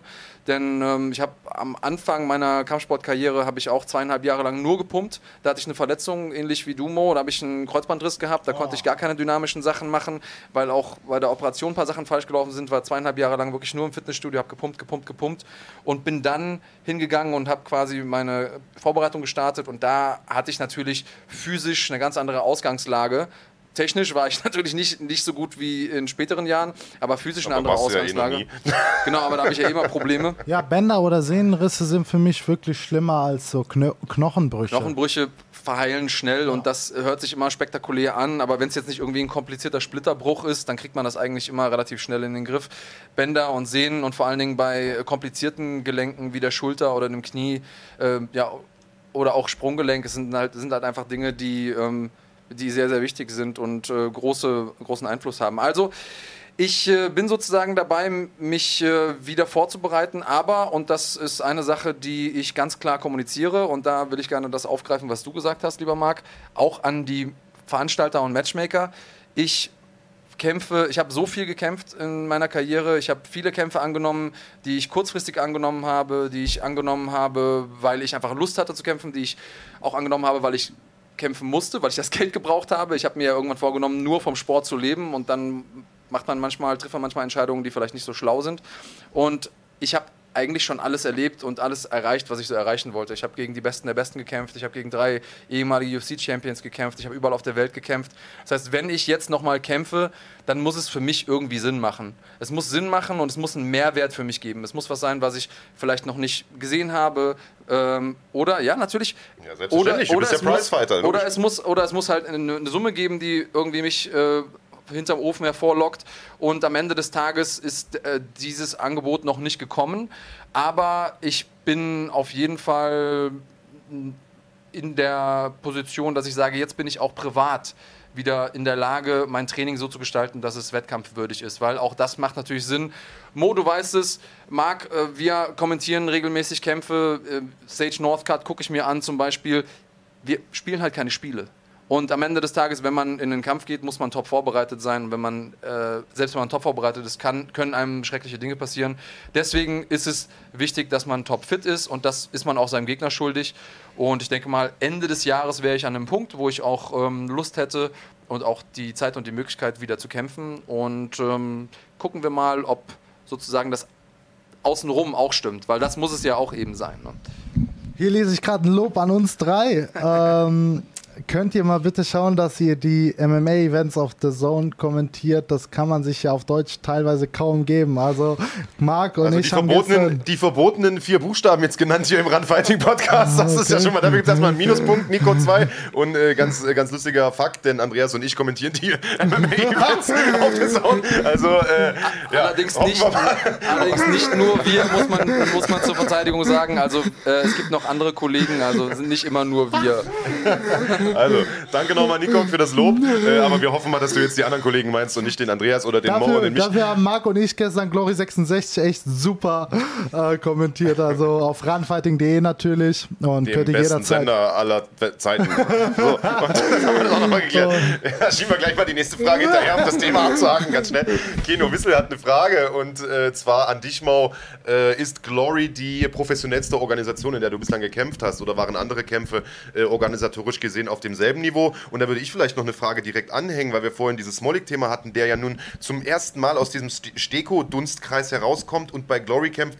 Das wird ja wahrscheinlich auch für ihn ein Kulturschock werden. Wie groß war die Umstellung für dich von, sagen wir mal, Big Game, was eine große deutsche Veranstaltungsserie ist, hin zur Champions League des Kickboxens? Wie war der Sprung für dich? Ähm, ich habe vor circa zwei Jahren, ganz kurzfristig, als ich noch in Amsterdam oder zweieinhalb Jahren, vor zweieinhalb Jahren, ähm, bei Mike's Gym trainiert und dann wurde mir drei Tage, also es wurde mir erstmal gesagt, ja, die Glory hatte ich im Auge, wenn du die nächsten zwei, drei Kämpfe gut machst, dann kriegst du einen guten Vertrag bei denen. Da habe ich mich natürlich riesig drüber gefreut. Und auf einmal kam aus dem Nix drei Tage, wir hatten äh, Mittwoch oder so, ähm, einen Anruf an Mike, ich war mit im Training. Äh, Mo, willst du Samstag kämpfen? Bei der Glory. Die Glory ist dran, ja oder nein? Dann gucke ich ihn so an, ich so, ja, natürlich will ich kämpfen, weil wer lehnt so ein Angebot ab? Dann habe ich gesagt, okay, hat er dann alles äh, fertig gemacht. Und ich muss sagen, äh, bei der Glory ist halt die Kampfwoche, die Fight Week, sehr, sehr entspannt. Also, was heißt sehr entspannt? Teilweise, man, man genießt das einfach. Man kommt da an, mittwochs in einem äh, tollen Hotel. Es wurde sich rundum einen gekümmert. Überall laufen die Glory-Organisatoren rum und äh, Leute, die das Ganze planen. Also man genießt die Show einfach. Man wird abgeholt. Hier, Mo, du musst zum Fotoshooting, wird immer begleitet. Du musst jetzt zum Videodreh, du musst zum Interview. Dann ist ähm, äh, Mittwoch, Donnerstag und dann Freitag haben wir dann äh, meistens Das heißt, meistens Freitag ist dann die Waage, offizielle Waage. Man wird halt wirklich einfach rundum versorgt. Also die äh, achten sehr auf ihre Athleten und man genießt das einfach. Also Aber man ist das nicht auch zusätzlicher Stress, wenn du sagst, hier, Mo, du musst zum Videodreh, du musst zum Fotoshooting, du ja, musst zum es ist Interview. Stress, aber positiver Okay. Stress. Es ist zwar Stress, aber wirklich positiv, weil bis dahin ist ja die Vorbereitung schon gelaufen. Du genießt dann einfach die letzte Woche, die Fight Week und es macht dann einfach Spaß und äh, den Rest der Zeit chillst du eigentlich ähm, im Zimmer oder gehst ein bisschen raus, wie auch immer. Also das macht dann richtig Spaß und äh, der Samstag, also das ist halt so durchgetimt, weil das wird ja in 180 Ländern live übertragen.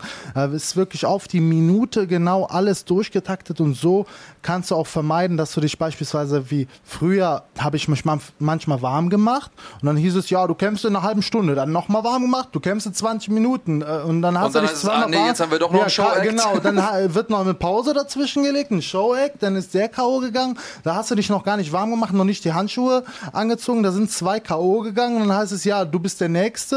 Äh, Dann ja, zieht mir schnell die Handschuhe an, in den Ring gegangen. Also das finde ich schön. Selbst wenn da jemand vorzeitig ähm, gewinnt oder verliert, wie auch immer, äh, werden dann halt Pausen eingelegt und ist sich wirklich strikt an diesen Zeitplan was, gehalten. und das hilft als total. Kämpfer extrem erlebt habe, dass man man hat diese Vorbereitungsphase, wo man jeden Tag was tun kann. Man kann jeden Tag daran arbeiten, dass die Kondition besser ist, dass die Technik stimmt, dass man sich auf den Gegner vorbereitet, dass die Kraft da ist. Also man hat es selber in der Hand. Und dann kommt die Fight Week. Training ist abgeschlossen und man muss einfach warten bis zu dem Moment, wo Ja. man explodieren kann.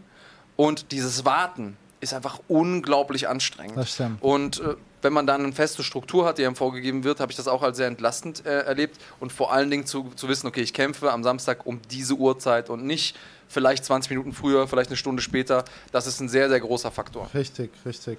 Insofern äh, sehr großes Lob an die Veranstalter, auch nicht nur europäisch oder weltweit, sondern auch die deutschen Veranstalter, die sehr viel besser geworden sind, was das angeht. Ja, ich sag Ähm, mal, das ist ja zum Teil auch einfach aus der, aus der, aus der Sache heraus geboren, dass Ja. das da viel besser strukturiert ist. Denn wenn du einen TV-Vertrag hast, die TV-Sender brauchen natürlich ihre Werbeblöcke, Blöcke, die wissen, wollen wissen, wann es losgeht, wann hört es auf. Da kannst du nicht sagen, ich überziehe jetzt einfach mal zwei Stunden, wie das Genau. so bei kleineren Events ist, sondern das muss natürlich minutiös geplant sein. Und deswegen weißt du natürlich bei Events wie GMC, Glory oder der UFC auch, okay, ich bin 20.30 Uhr dran, kann sich dementsprechend warm machen Richtig. und da bist du keine, keine 30 Minuten eher oder später dran. Also das äh, ist natürlich eine, eine, eine tolle Sache, das stimmt. Und äh, Chris der Insider hat sich jetzt hier nochmal aufgeregt, weil wir die dritte Frage von ihm irgendwie unterschlagen haben. Was war das? Äh, so ein bisschen mit Absicht, weil die hatten wir, glaube ich, beim letzten Mal Ich auch schon, sie hier schon mal äh, markiert. irgendwie gestellt. Mo, könntest du dir vorstellen, einen MMA-Kampf zu bestreiten? Das stand ja schon mal im Raum, als es da bei GMC diese Gegenüberstellung gab mit, ähm, mit Michael Smolik. Und habt ihr, Ja. glaube ich, beide sogar gesagt, ja, ne? Ja, also ähm, ich bin jetzt seit Dezember für zwei Jahre unter Vertrag bei der Glory und ich möchte mich jetzt ehrlich gesagt erstmal auf meine K1-Karriere konzentrieren und alles, was in Zukunft kommt, das, äh, dafür bin ich offen.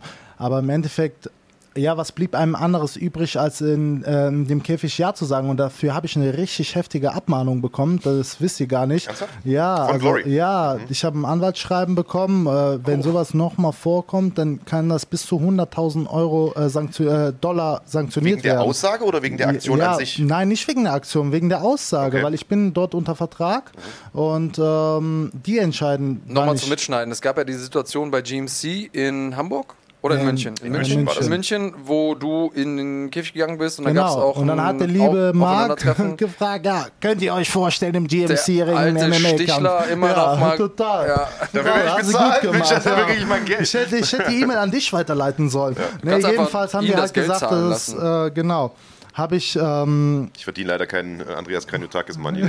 habe ich dann einfach, äh, natürlich, also vollkommen zu Recht, ich kann keine andere Organisation promoten oder für jemanden werben und das war halt einfach falsch, aber in dem, man Hätte- sagt im hätte ein Heat, of Profi the, wissen im Heat können. of the Moment, also da spielen Emotionen wirklich eine große Rolle. Und man hat auch gesehen, ich habe wirklich, das hat ratter, ratter, ratter gemacht, als du mir die Frage gestellt hast, hast mir das Mikrofon dann äh, vom Mund gehalten. Ich wusste, die Glory wird das sehen, aber da dachte ich mir, ähm, was sagst du jetzt? Na, habe ich natürlich ja gesagt und äh, ich wäre dann auch äh, definitiv dabei geblieben, aber äh, das hätte man dann mit denen abklären müssen. Man kann das, man kann die fragen, das ist kein Problem. Das habe ich mir auch offen gelassen von Anfang an, aber man muss kommunizieren. Rico hat ja auch einen MMA-Kampf genau. gemacht, Also ne? man kann dort, zum Beispiel Benny hat auch vor zwei Wochen einen klassischen Boxkampf gemacht. Und da, man muss das aber mit denen abklären. Und von daher äh, habe ich mir die Option von Anfang an offen gelassen, bevor ich unterschrieben habe, dass ich da, falls es zu einem Kampf kommt, dass ich da freigestellt werde. Und das Ja, das ist, äh, ist schon mal gut machbar. zu wissen, dass Ja. du für alles offen bist. Das ist großartig. Ich würde gerne noch mal ähm, einen Kommentar von Dilo Slemani aufgreifen, der auch vollkommen zu Recht sagt, ich glaube, dass es eher für Schwergewichtskämpfer weniger stressig ist, da ihr kaum Gewicht machen müsst. Da hast du recht. Aber nichtsdestotrotz ist es auch für die Leute, die Gewicht machen müssen, natürlich weniger stressig, wenn die Organisation stimmt. Also auch da, wenn die Fight Week ist und wenn man ähm, sein Gewicht machen, muss, ist es wichtig, dass der Veranstalter weitsichtig genug ist, zu wissen, okay, meine, wie machen meine Kämpfer Gewicht? Brauchen die eine Badewanne? Brauchen die eine Sauna? Ich bin schon sehr oft ins Hotel gekommen, mit, äh, auch als ich Betreu als Betreuer unterwegs war, und es gab keine Sauna oder es gab keine Badewanne, obwohl es vorher kommuniziert war. Da also jemanden zu haben, der professionell organisiert ist, ist eine Riesenentlastung. Auch zu wissen, okay, wo habe ich Trainingsmöglichkeiten und so. Auch das ist etwas, das ähm, die Veranstalter, die guten Veranstalter, alles auf dem Schirm haben. Also ähm, ich habe da schon Sachen erlebt, die einfach auch Leute in, ihrem, in ihrer Performance nachher beeinträchtigen. Wenn du Probleme hast mit dem Gewicht machen, erstmal durch die halbe Stadt fahren musst, weil du irgendwie eine Trainingsstätte finden musst oder eben eine Sauna, das ist einfach ein zusätzlicher Stress, den du dann nicht brauchst. Und ähm, ja, wir als Schwergewichter haben natürlich in der Fight Week ein bisschen entspannteres Leben, ganz klar, weil wir das Problem mit dem Gewicht machen nicht haben. Aber auch und insbesondere sogar die Leute, die äh, Gewicht machen müssen, sind durch gut organisierte äh, Veranstalter entlastet, auch und besonders in der Fight Week. Aber guter Punkt auf jeden Fall. Ähm, Genlai Movie Productions hat nochmal gefragt, ob ich mir einen K1-Kampf vorstellen könnte. Ich habe sogar schon einen K1-Kampf gemacht. Ähm, der war auch so ein bisschen, ja, hast du nicht Bock, ich war als Betreuer dabei, hast du nicht Bock zu kämpfen? Ich hatte auch meinen Mundschutz dabei, weil ich beim, Auf, beim Aufwärmen geholfen habe. Und dann habe ich gedacht, jo, machen wir gerade. Ähm, habe das Ding dann nach Punkten gewonnen. krass. Äh, und äh, war aber so ein, so ein einmaliger Ausflug. Äh, mach, hat mir Spaß gemacht, wa warum nicht? Vielleicht nicht direkt gegen, äh, gegen Leute vom Kaliber Mo Abdallah, Gegen Badr Ari. ähm, Schön. Aber klar, und genau das ist das Ding wie du. Wenn man Kämpfer ist, ist man Kämpfer und jede, jede Disziplin bringt eine eigene Herausforderung und ähm, man hat natürlich Lust zu gucken, okay, wie schlage ich mich da? Ähm, und ich bin auf jeden Fall nicht so. Äh, also ich habe nicht so viel Hybris, dass ich sage, ja, ja, ich gehe jetzt da raus und, und schlag äh, Rico K.O. Dafür habe ich zu viel mit ihm trainiert, um zu wissen, das ist gar nicht so einfach. Ähm, sondern, aber klar würde ich mich gerne mal in, auch in dem Bereich messen. Ähnliche Frage vielleicht an dich äh, von Silvia Weimann. Äh, wäre auch reiner Boxkampf für dich eine Option? Du hast gerade gesagt, Benny Adekbui hat das mal gemacht, ist nicht der Einzige. Terence Bong ist richtig. erfolgreicher Boxer. Niki Holzken hat ein paar Boxkämpfe gemacht. Ja, wäre auf jeden Fall auch eine Option, wie ich eben schon mal gesagt habe. Also ich halte mir da alles offen und möchte mich halt jetzt erstmal aufs K1 konzentrieren. Mein Ziel für dieses Jahr war es normalerweise, Deutschland in die Top 3 der Glory Rankings zu katapultieren. Meine Verletzung hat mir leider dort einen Strich durch die Rechnung gemacht, aber nichtsdestotrotz bleibt das nach wie vor mein Ziel.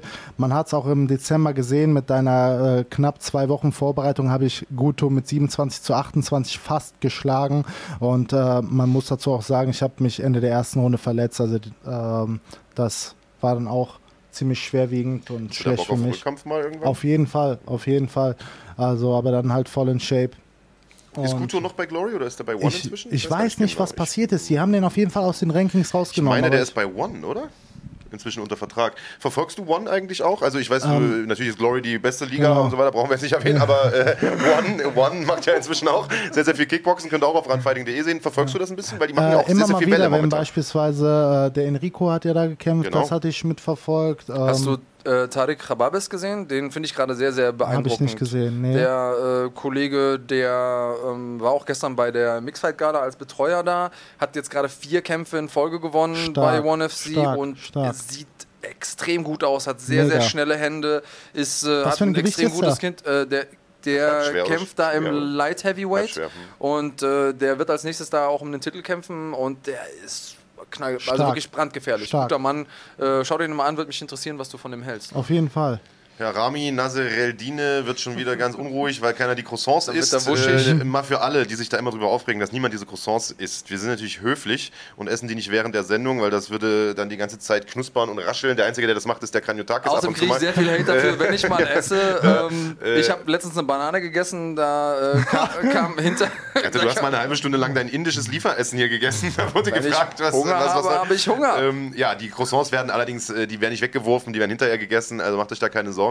Äh, Frage von Maiwand Alkosei, ich hoffe, ich habe das jetzt richtig ausgesprochen, äh, an Mo. Wie viele Amateurkämpfe hast du und wo? Hast du Amateurkämpfe gemacht, bevor Ich du Profi hab, geworden bist? Äh, um ehrlich zu sein, ich stand mit ähm, zwölf Kämpfen insgesamt schon das erste Mal im Glory-Ring. Das heißt, es Zwölf Profikämpfen aber. Nein, generell zwölf Kämpfe Okay. in meinem Leben.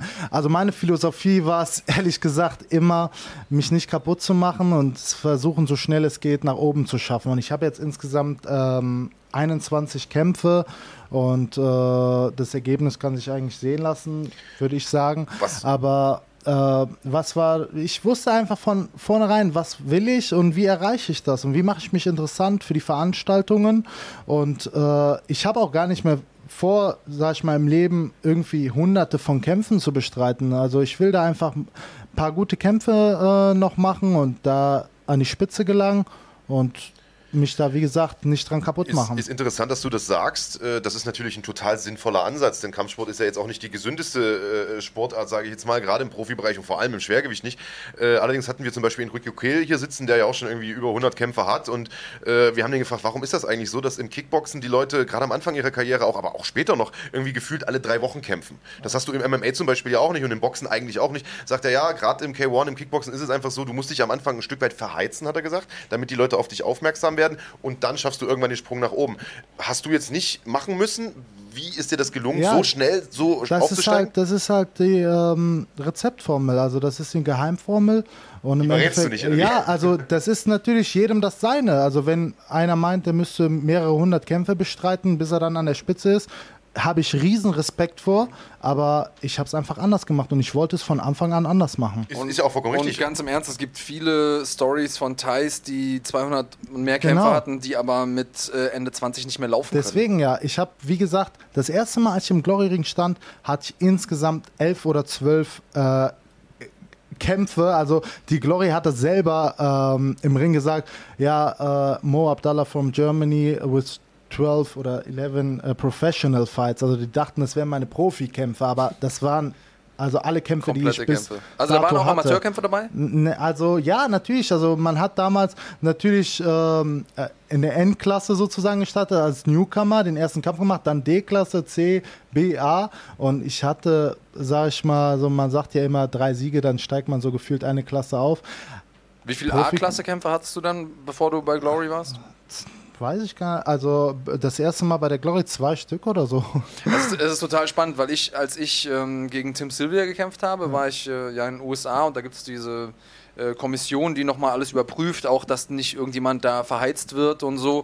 Und ähm, obwohl ich in Europa schon extrem viel gekämpft hatte, ich weiß gar nicht, ich hatte irgendwie 20 Kämpfe schon, haben die gesagt, nee, wir wollen den nicht kämpfen lassen gegen den ehemaligen UFC-Champion, haben die zuerst gesagt, weil äh, der, der ist ja quasi überhaupt gar nicht auf demselben Level. Und dann ähm, ja, mussten wir da ein bisschen argumentieren, dass ja MMA aus Europa trotzdem MMA ist und haben denen dann so ein bisschen Material gezeigt und haben die verstanden, okay, äh, auch wenn, und da hatte ich sogar schon, also wirklich eine im oberen zweistelligen Bereich ähm, Kämpfe und trotzdem haben die da irgendwie eingeschritten und es zeigt ja auch, dass du erfolgreich warst, dass man das gar nicht unbedingt braucht. Richtig, und am richtig. Ende des Tages, Marc hat es eben erwähnt, eine der wenigen sinnvollen Dinge, die er gesagt hat am heutigen Tag, dass äh, das natürlich auch, meine Mutter hat immer gesagt, es zieht nichts in einen hohlen Baum. Ja? Also du kannst, äh, du kannst nur so und so viel Schaden nehmen, ohne dass man dann irgendwann auch langfristig was davon merkt. Genau. Und je früher man natürlich es schafft, auf der großen Bühne zu sein, umso besser. Insofern alles richtig gemacht. Das ist es. Danke. Gut gesprochen vom hohlen Baum. Ähm, Mo, es hat mich unglaublich gefreut, dass du heute bei uns warst. Die Zeit rennt. Wir haben schon wieder weit über eineinhalb Stunden ähm, Wahnsinn. hinter uns gelassen und ich würde den Deckel vielleicht nochmal drauf machen mit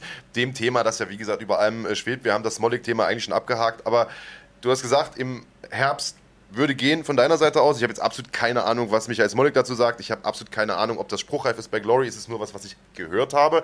Das heißt, bevor ihr euch zu früh freut, lasst die Hose noch an, Freunde, aber das wäre ein Termin, der möglich wäre, zumindest von deiner Seite aus. Das, das klingt ja schon mal gut. Das heißt, wir haben schon mal eine eventuelle Timeline. Ähm, hast du noch eine, eine Botschaft vielleicht an Michael Smolik und auch an die Fans, die sich auf den Kampf freuen? Weil du klangst ja vorhin super versöhnlich, nachdem das die ganze Zeit total wie Beef war. Jetzt wird das doch eher so eine respektvolle Nummer. Ja, ich will äh, aber im Endeffekt auch gar nicht, dass die Leute das jetzt halt verwechseln. Also so ähm, Respekt und Höflichkeit mit Schwäche. Mhm. Es ist einfach unter Sportlern so und ähm, wie ich schon vorhin erwähnt habe, es ist zu respektieren, was er gemacht hat und ich bin so ein Mensch, der ist auch fair und äh, wenn ich sehe, okay, jemand hat einen Fehler gemacht oder sieht seinen Fehler ein und will das jetzt ändern, dann ist es für mich äh, vergeben und vergessen sozusagen. Nichtsdestotrotz werden wir, zumindest ich, auf sportlicher Basis alles geben und äh, freue mich schon riesig auf den Kampf. Genau, da wollte ich jetzt drauf hinaus. Du sprichst die sportliche Basis an, denn jetzt ist Gerede vorbei, jetzt werden keine YouTube-Videos mehr hochgeladen, jetzt wird wirklich irgendwann gekämpft und das wird wahrscheinlich auch direkt der erste Kampf von Smolik sein, so wie ich es gehört habe. Gegen es wird dich. auf jeden Fall noch YouTube-Videos ähm, geben vorher. Es, es, wird wahrscheinlich noch YouTube-Videos geben, das stimmt, äh, aber es wird trotzdem einen Kampf geben hinterher, das ist ja schon mal was. Ähm, sportliche Seite, was für einen Kampf erwartest du? Wie wird das ablaufen? Du kennst ja nun die Kämpfe von Michael, du kennst dich selbst, du bist eher klassischer Thai-Box-Stil, Michael so dieser klassische Karate-Kickbox-Stil mit vielen Kicks, wenig äh, Schlägen. Was für einen Kampf erwartest du? Ja, es wird mit Sicherheit ein sehr interessanter Kampf. Ich bin äh, alles andere als ein Trash-Talker. Auch wenn das jetzt, sag ich mal, bei diesem Kampf besonders viel, äh, viel im Gab Voraus... schon ein bisschen Trash-Talk ja, viel, Ich sag ja, ja aber normalerweise, ja. man kennt mich nicht als den... Äh, nee, das stimmt. Trash-Talker oder sonst was. Ich lasse Taten sprechen und im Endeffekt habe ich keine Prognose oder sonst irgendwas. Der Kampf wird sehr interessant werden. Deutschland will den Kampf haben. Alle, äh, die mich bis hierhin unterstützt haben, die haben den Kampf verdient, auch wenn die lange darauf äh, gewartet haben.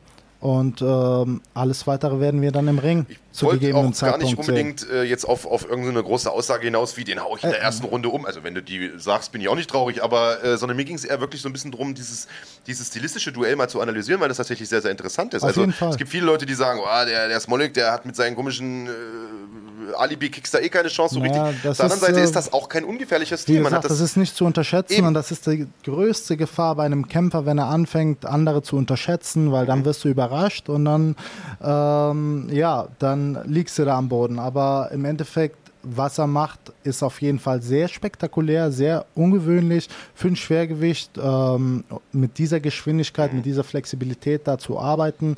Und das hat der Andreas auch am Anfang angesprochen, dass es äh, sehr stark ist, finde ich genauso, habe ich anfangs auch immer wieder betont. Ähm, bis ich halt gemerkt habe, dass ich halt verarscht werde und unter Teppich äh, das ganze Thema gekehrt wird. Äh, Im Endeffekt, es wird ein spektakulärer Kampf. Es sind zwei ähm, zwei sehr verschiedene Stile, Eben. aber das macht das Ganze auch umso interessanter. Wo siehst du seine Stärken, wo deine? Jeder hat seine Stärken und jeder hat seine Schwächen und ich werde euch zeigen, was seine Schwächen sind. Dass sie nicht in die Karten schauen, das kann man natürlich verstehen. Mo, ich danke dir, dass du äh, bei uns warst. Wir werfen noch einen Blick auf die kommende Woche. Äh, auf runfighting.de eine Riesenwoche. Nicht nur für runfighting.de, sondern für die deutsche Kampfsportszene, die deutsche MMA-Szene äh, insbesondere. Denn GMC 20 steht auf dem äh, Programm. Du bist ja selber GMC erfahren. Wir haben gerade drüber gesprochen. Bei der 19 warst du im Käfig sogar kurz äh, und hättest dich da äh, fast äh, ja, um eine Vertragsstrafe äh, geredet. Ähm, GMC 20, großes Jubiläum im Berliner Tempodrom. Gigantische Fightcard. Gibt noch ein paar Tickets auf Viventim. Tempodrom, absoluter Hexenkessel. Die Veranstaltung läuft live auf runfighting.de ab 23 Uhr die Hauptkämpfe live auf Pro7 Max im Free TV. Im Anschluss gibt es die Highlights der Veranstaltung. Ganze drei Stunden sind wir da auf Sendung, also riesen TV-Slot. Auch das eine ganz, ganz große Sache für die deutsche MMA-Szene. Ja. Das äh, muss man auch mal so ein bisschen hervorheben. Das ist ja keine Selbstverständlichkeit, dass eine deutsche Veranstaltung im Free TV läuft, drei Stunden lang. Riesending und wir haben eine mördermäßige Fightcard, über die schauen wir jetzt vielleicht nochmal ganz kurz äh, drüber. Äh, wir haben es schon ein paar Mal gemacht in der letzten Zeit, aber so ein paar Sachen kann man mal rauspicken. Stefan Pütz verteidigt beispielsweise, Stefan Pütz, ich werde immer immer gerügt, wenn ich Pütz sage. Stefan Pütz verteidigt seinen Gürtel gegen Idris Amisayev, seinen Halbschwergewichtstitel. Äh, wir oh, haben Stefan Pütz sieht einfach aus wie ein Terminator. Der ist, ist er auch. Also, ist er auch. Der Typ trainiert sieben Tage die Woche. Ich, ich, der ist unglaublich. Ich habe den richtig gern. Ja, super krasser Typ. Ähm, Anatoly Baal trifft auf Osan Aslaner, Riesenkampf. Ähm, Julia Dorni hat übrigens eine neue Gegnerin, das könnte man vielleicht nochmal erwähnen. Die ist hier noch gar nicht auf der Seite. Also es ist nicht die Antonia Morera de Fatima, sondern sie trifft jetzt auf eine starke Spanierin, muss ich da also kurz vorher noch umstellen. Ähm, sind wir mal gespannt, wie sie das hinbekommt. Hat die letzten Tage auf Ibiza gechillt, die Julia Dorni. Also nimmt, nimmt das ganz Jeder locker. bereitet sich anders vor. Ja, Ja, Man kann ja auch in, auf Ibiza trainieren, ne? Geht ja, geht ja auch. Also, riesen Fightcard will ich damit sagen. Max Koga, Damien Lapilus, Liebe wahrscheinlich. Grüße an Max Koga. Ja, Genau, der. ihr seid äh, Homies? Ja. Ja, sehr schön. Also Der Croissant-Vernichter. Spirit, bitte. Max Koga, der croissant Ja. Der Einzige, der hier ein Croissant wirklich live in der Sendung gegessen stark. hat. Ja, Also ja. Max Koga, auch Felix Schiffert freue ich mich super. Der hat ein äh, sehr tolles Duell damals in, wo war das? Hamburg. gewesen? Hamburg äh, geliefert. Das war echt eine Schlacht. Solmerz, ja, richtig stark an beide. Also war ein klasse Kampf. Und wie gesagt, zu Stefan Pütz und äh, Max Koga, Christian Eckerlin brauche ich gar nichts zu sagen. Das sind äh, Vorzeigesportler. Also Die Frankfurter Jungs sind alle mega Ja, stark, kommen mega. immer extrem gut vorbereitet Mega, an. auf jeden Fall, Und also- äh, ich freue mich auch immer, wenn wir die auf der, auf der Karte haben. Und äh, GMC, das wird echt gut nächste Woche. Ich freue mich drauf. Ich freue mich riesig. Also, das wird eine absolut gigantische Veranstaltung. Da solltet ihr am besten live dabei sein. Wie gesagt, Tickets gibt es noch auf Eventim. Wenn nicht live in der Halle, dann zumindest live auf Run Fighting und später am Abend dann live auf Pro 7 Max. Und am nächsten Tag gibt es trotzdem, wie immer, auch 11 Uhr live eine äh, Folge Schlagwort-Podcast. 11 Uhr sind wir auch, ne? Kann. Genau. Äh, dann aus Berlin. Also nicht hier aus dem gewohnten Studio, sondern aller Wahrscheinlichkeit nach aus dem Spitfire Gym, die uns da, äh, ja, ich sag mal, Asyl gewähren. Und wen wir da zu Gast haben, das wissen wir noch nicht ganz. Das entscheidet sich am kommenden Samstagabend, je nachdem, wie die Kämpfe ablaufen. Genau richtig. Ich will noch eine Sache loswerden. Gerne. Und äh, wir, wir flachsen ja manchmal ein bisschen hier und es ist, äh, wir versuchen ja auch so ein bisschen eine lockere Atmosphäre zu schaffen, aber ich will noch eine Sache sagen, die mir wirklich am Herzen liegt. Und zwar, Leute, wenn es einen Beweis dafür gibt, dass ihr wirklich alles schaffen könnt in eurem Leben, dieser Mann neben mir, kann nichts. Gar nichts. Und trotzdem werdet ihr ihn nächste Woche Sonntag live im deutschen Fernsehen sehen. Ja, also ihr Samstag, seht, Digga, es ist Samstag. alles möglich. Nächste Woche Samstag. Nächste, ja, in der Nacht von Samstag auf Sonntag. Das stimmt. Also selbst so ein Loser wie ich. Aber das sagt man ja. Also wer nichts kann, der, also früher sagte man, wer nichts wird, wird, wird. Heute sagt man, wer nichts wird, der geht zum Fernsehen. Und äh, das hat man ja schon bei einigen Leuten äh, gesehen. Also ich freue mich riesig auf die Veranstaltung. Noch riesiger habe ich mich gefreut, dass du heute wieder mal da Vielen warst. Dank, Mo, Marc. immer gerne. Vielen, vielen Dank. Und wenn ich an der Stelle auch noch was loswerden dürfte. Selbst reden, selbst reden. Und ich hoffe, jetzt fällst du dem Andreas mal in den Rücken. Das wäre ein schöner Abschluss für die Sendung. ähm, ich wollte mich nochmal an alle bedanken, die mich bis heute unterstützt haben und weiterhin unterstützen werden. Natürlich auch an dieser Stelle an euch beide, an Randfighting, dass ihr mich eingeladen habt. Und das macht mir immer wieder Spaß, hier in München bei euch zu sein. Und äh, im Endeffekt, jeder weiß es, äh, der Sport wäre nicht möglich ohne Sponsoren. Und von daher habe ich hier Novibau immer Representative und äh, die unterstützen mich seit Tag 1, also mittlerweile seit drei Jahren. Norm Wirbel, vielen, vielen Dank für deine Unterstützung, dass du immer an mich glaubst und da vor mir, hinter mir, neben mir stehst. Und äh, der ist auch mittlerweile ein Mentor von mir geworden und hat mich da auch nicht im Stich gelassen, als ich jetzt acht Monate verletzt war. Und von daher ähm, wollte ich einfach nur mal ein riesen Dankeschön natürlich auch an mein Team loswerden, die mich immer unterstützen. Und äh, das ist immer interessant, weil ähm, man sieht immer nur den Athleten, der dann irgendwann auf der Bühne steht, wenn es Showtime heißt und ähm, wenn es Zeit zu kämpfen ist, die dreimal drei Minuten, aber das Ganze drumherum, was für ein Team dahinter steckt, wie viele Emotionen, wie viele Unterstützer, Gabriel Rabowski, auch mein Sponsor, der unterstützt mich auch mittlerweile seit mehreren Jahren und äh, das ist einfach, ich bin gesegnet mit so tollen Leuten um mich herum und äh, arbeite mit so vielen guten Menschen, positiven Menschen und von daher Leute, egal was ihr wollt, auch wenn Andreas gerade eben Spaß daraus gemacht hat, egal was ihr wollt, ihr könnt das schaffen, wenn ihr nur fest daran glaubt, lasst euch von niemandem irgendwas sagen, verfolgt eure Ziele, bleibt standhaft und ähm, ja, ich wünsche allen alles Gute und vielen Dank, dass ich heute hier sein durfte. Immer gerne. Und das ist doch mal das schönste Schlusswort, das wir hier seit langer, langer Zeit hatten. Glaubt an euch, ihr könnt alles schaffen und schaut auf jeden Fall nächste Woche 11 Uhr wieder den Schlagwort-Podcast mit dem jungen Mann hier neben mir, mit meiner Wenigkeit und lasst euch überraschen, wer der Gast ist. Das war's von uns für diese Woche. Macht's gut, bis dahin. Bis dann, Leute. Mi, mi, mi, mi. Bleibt cremig.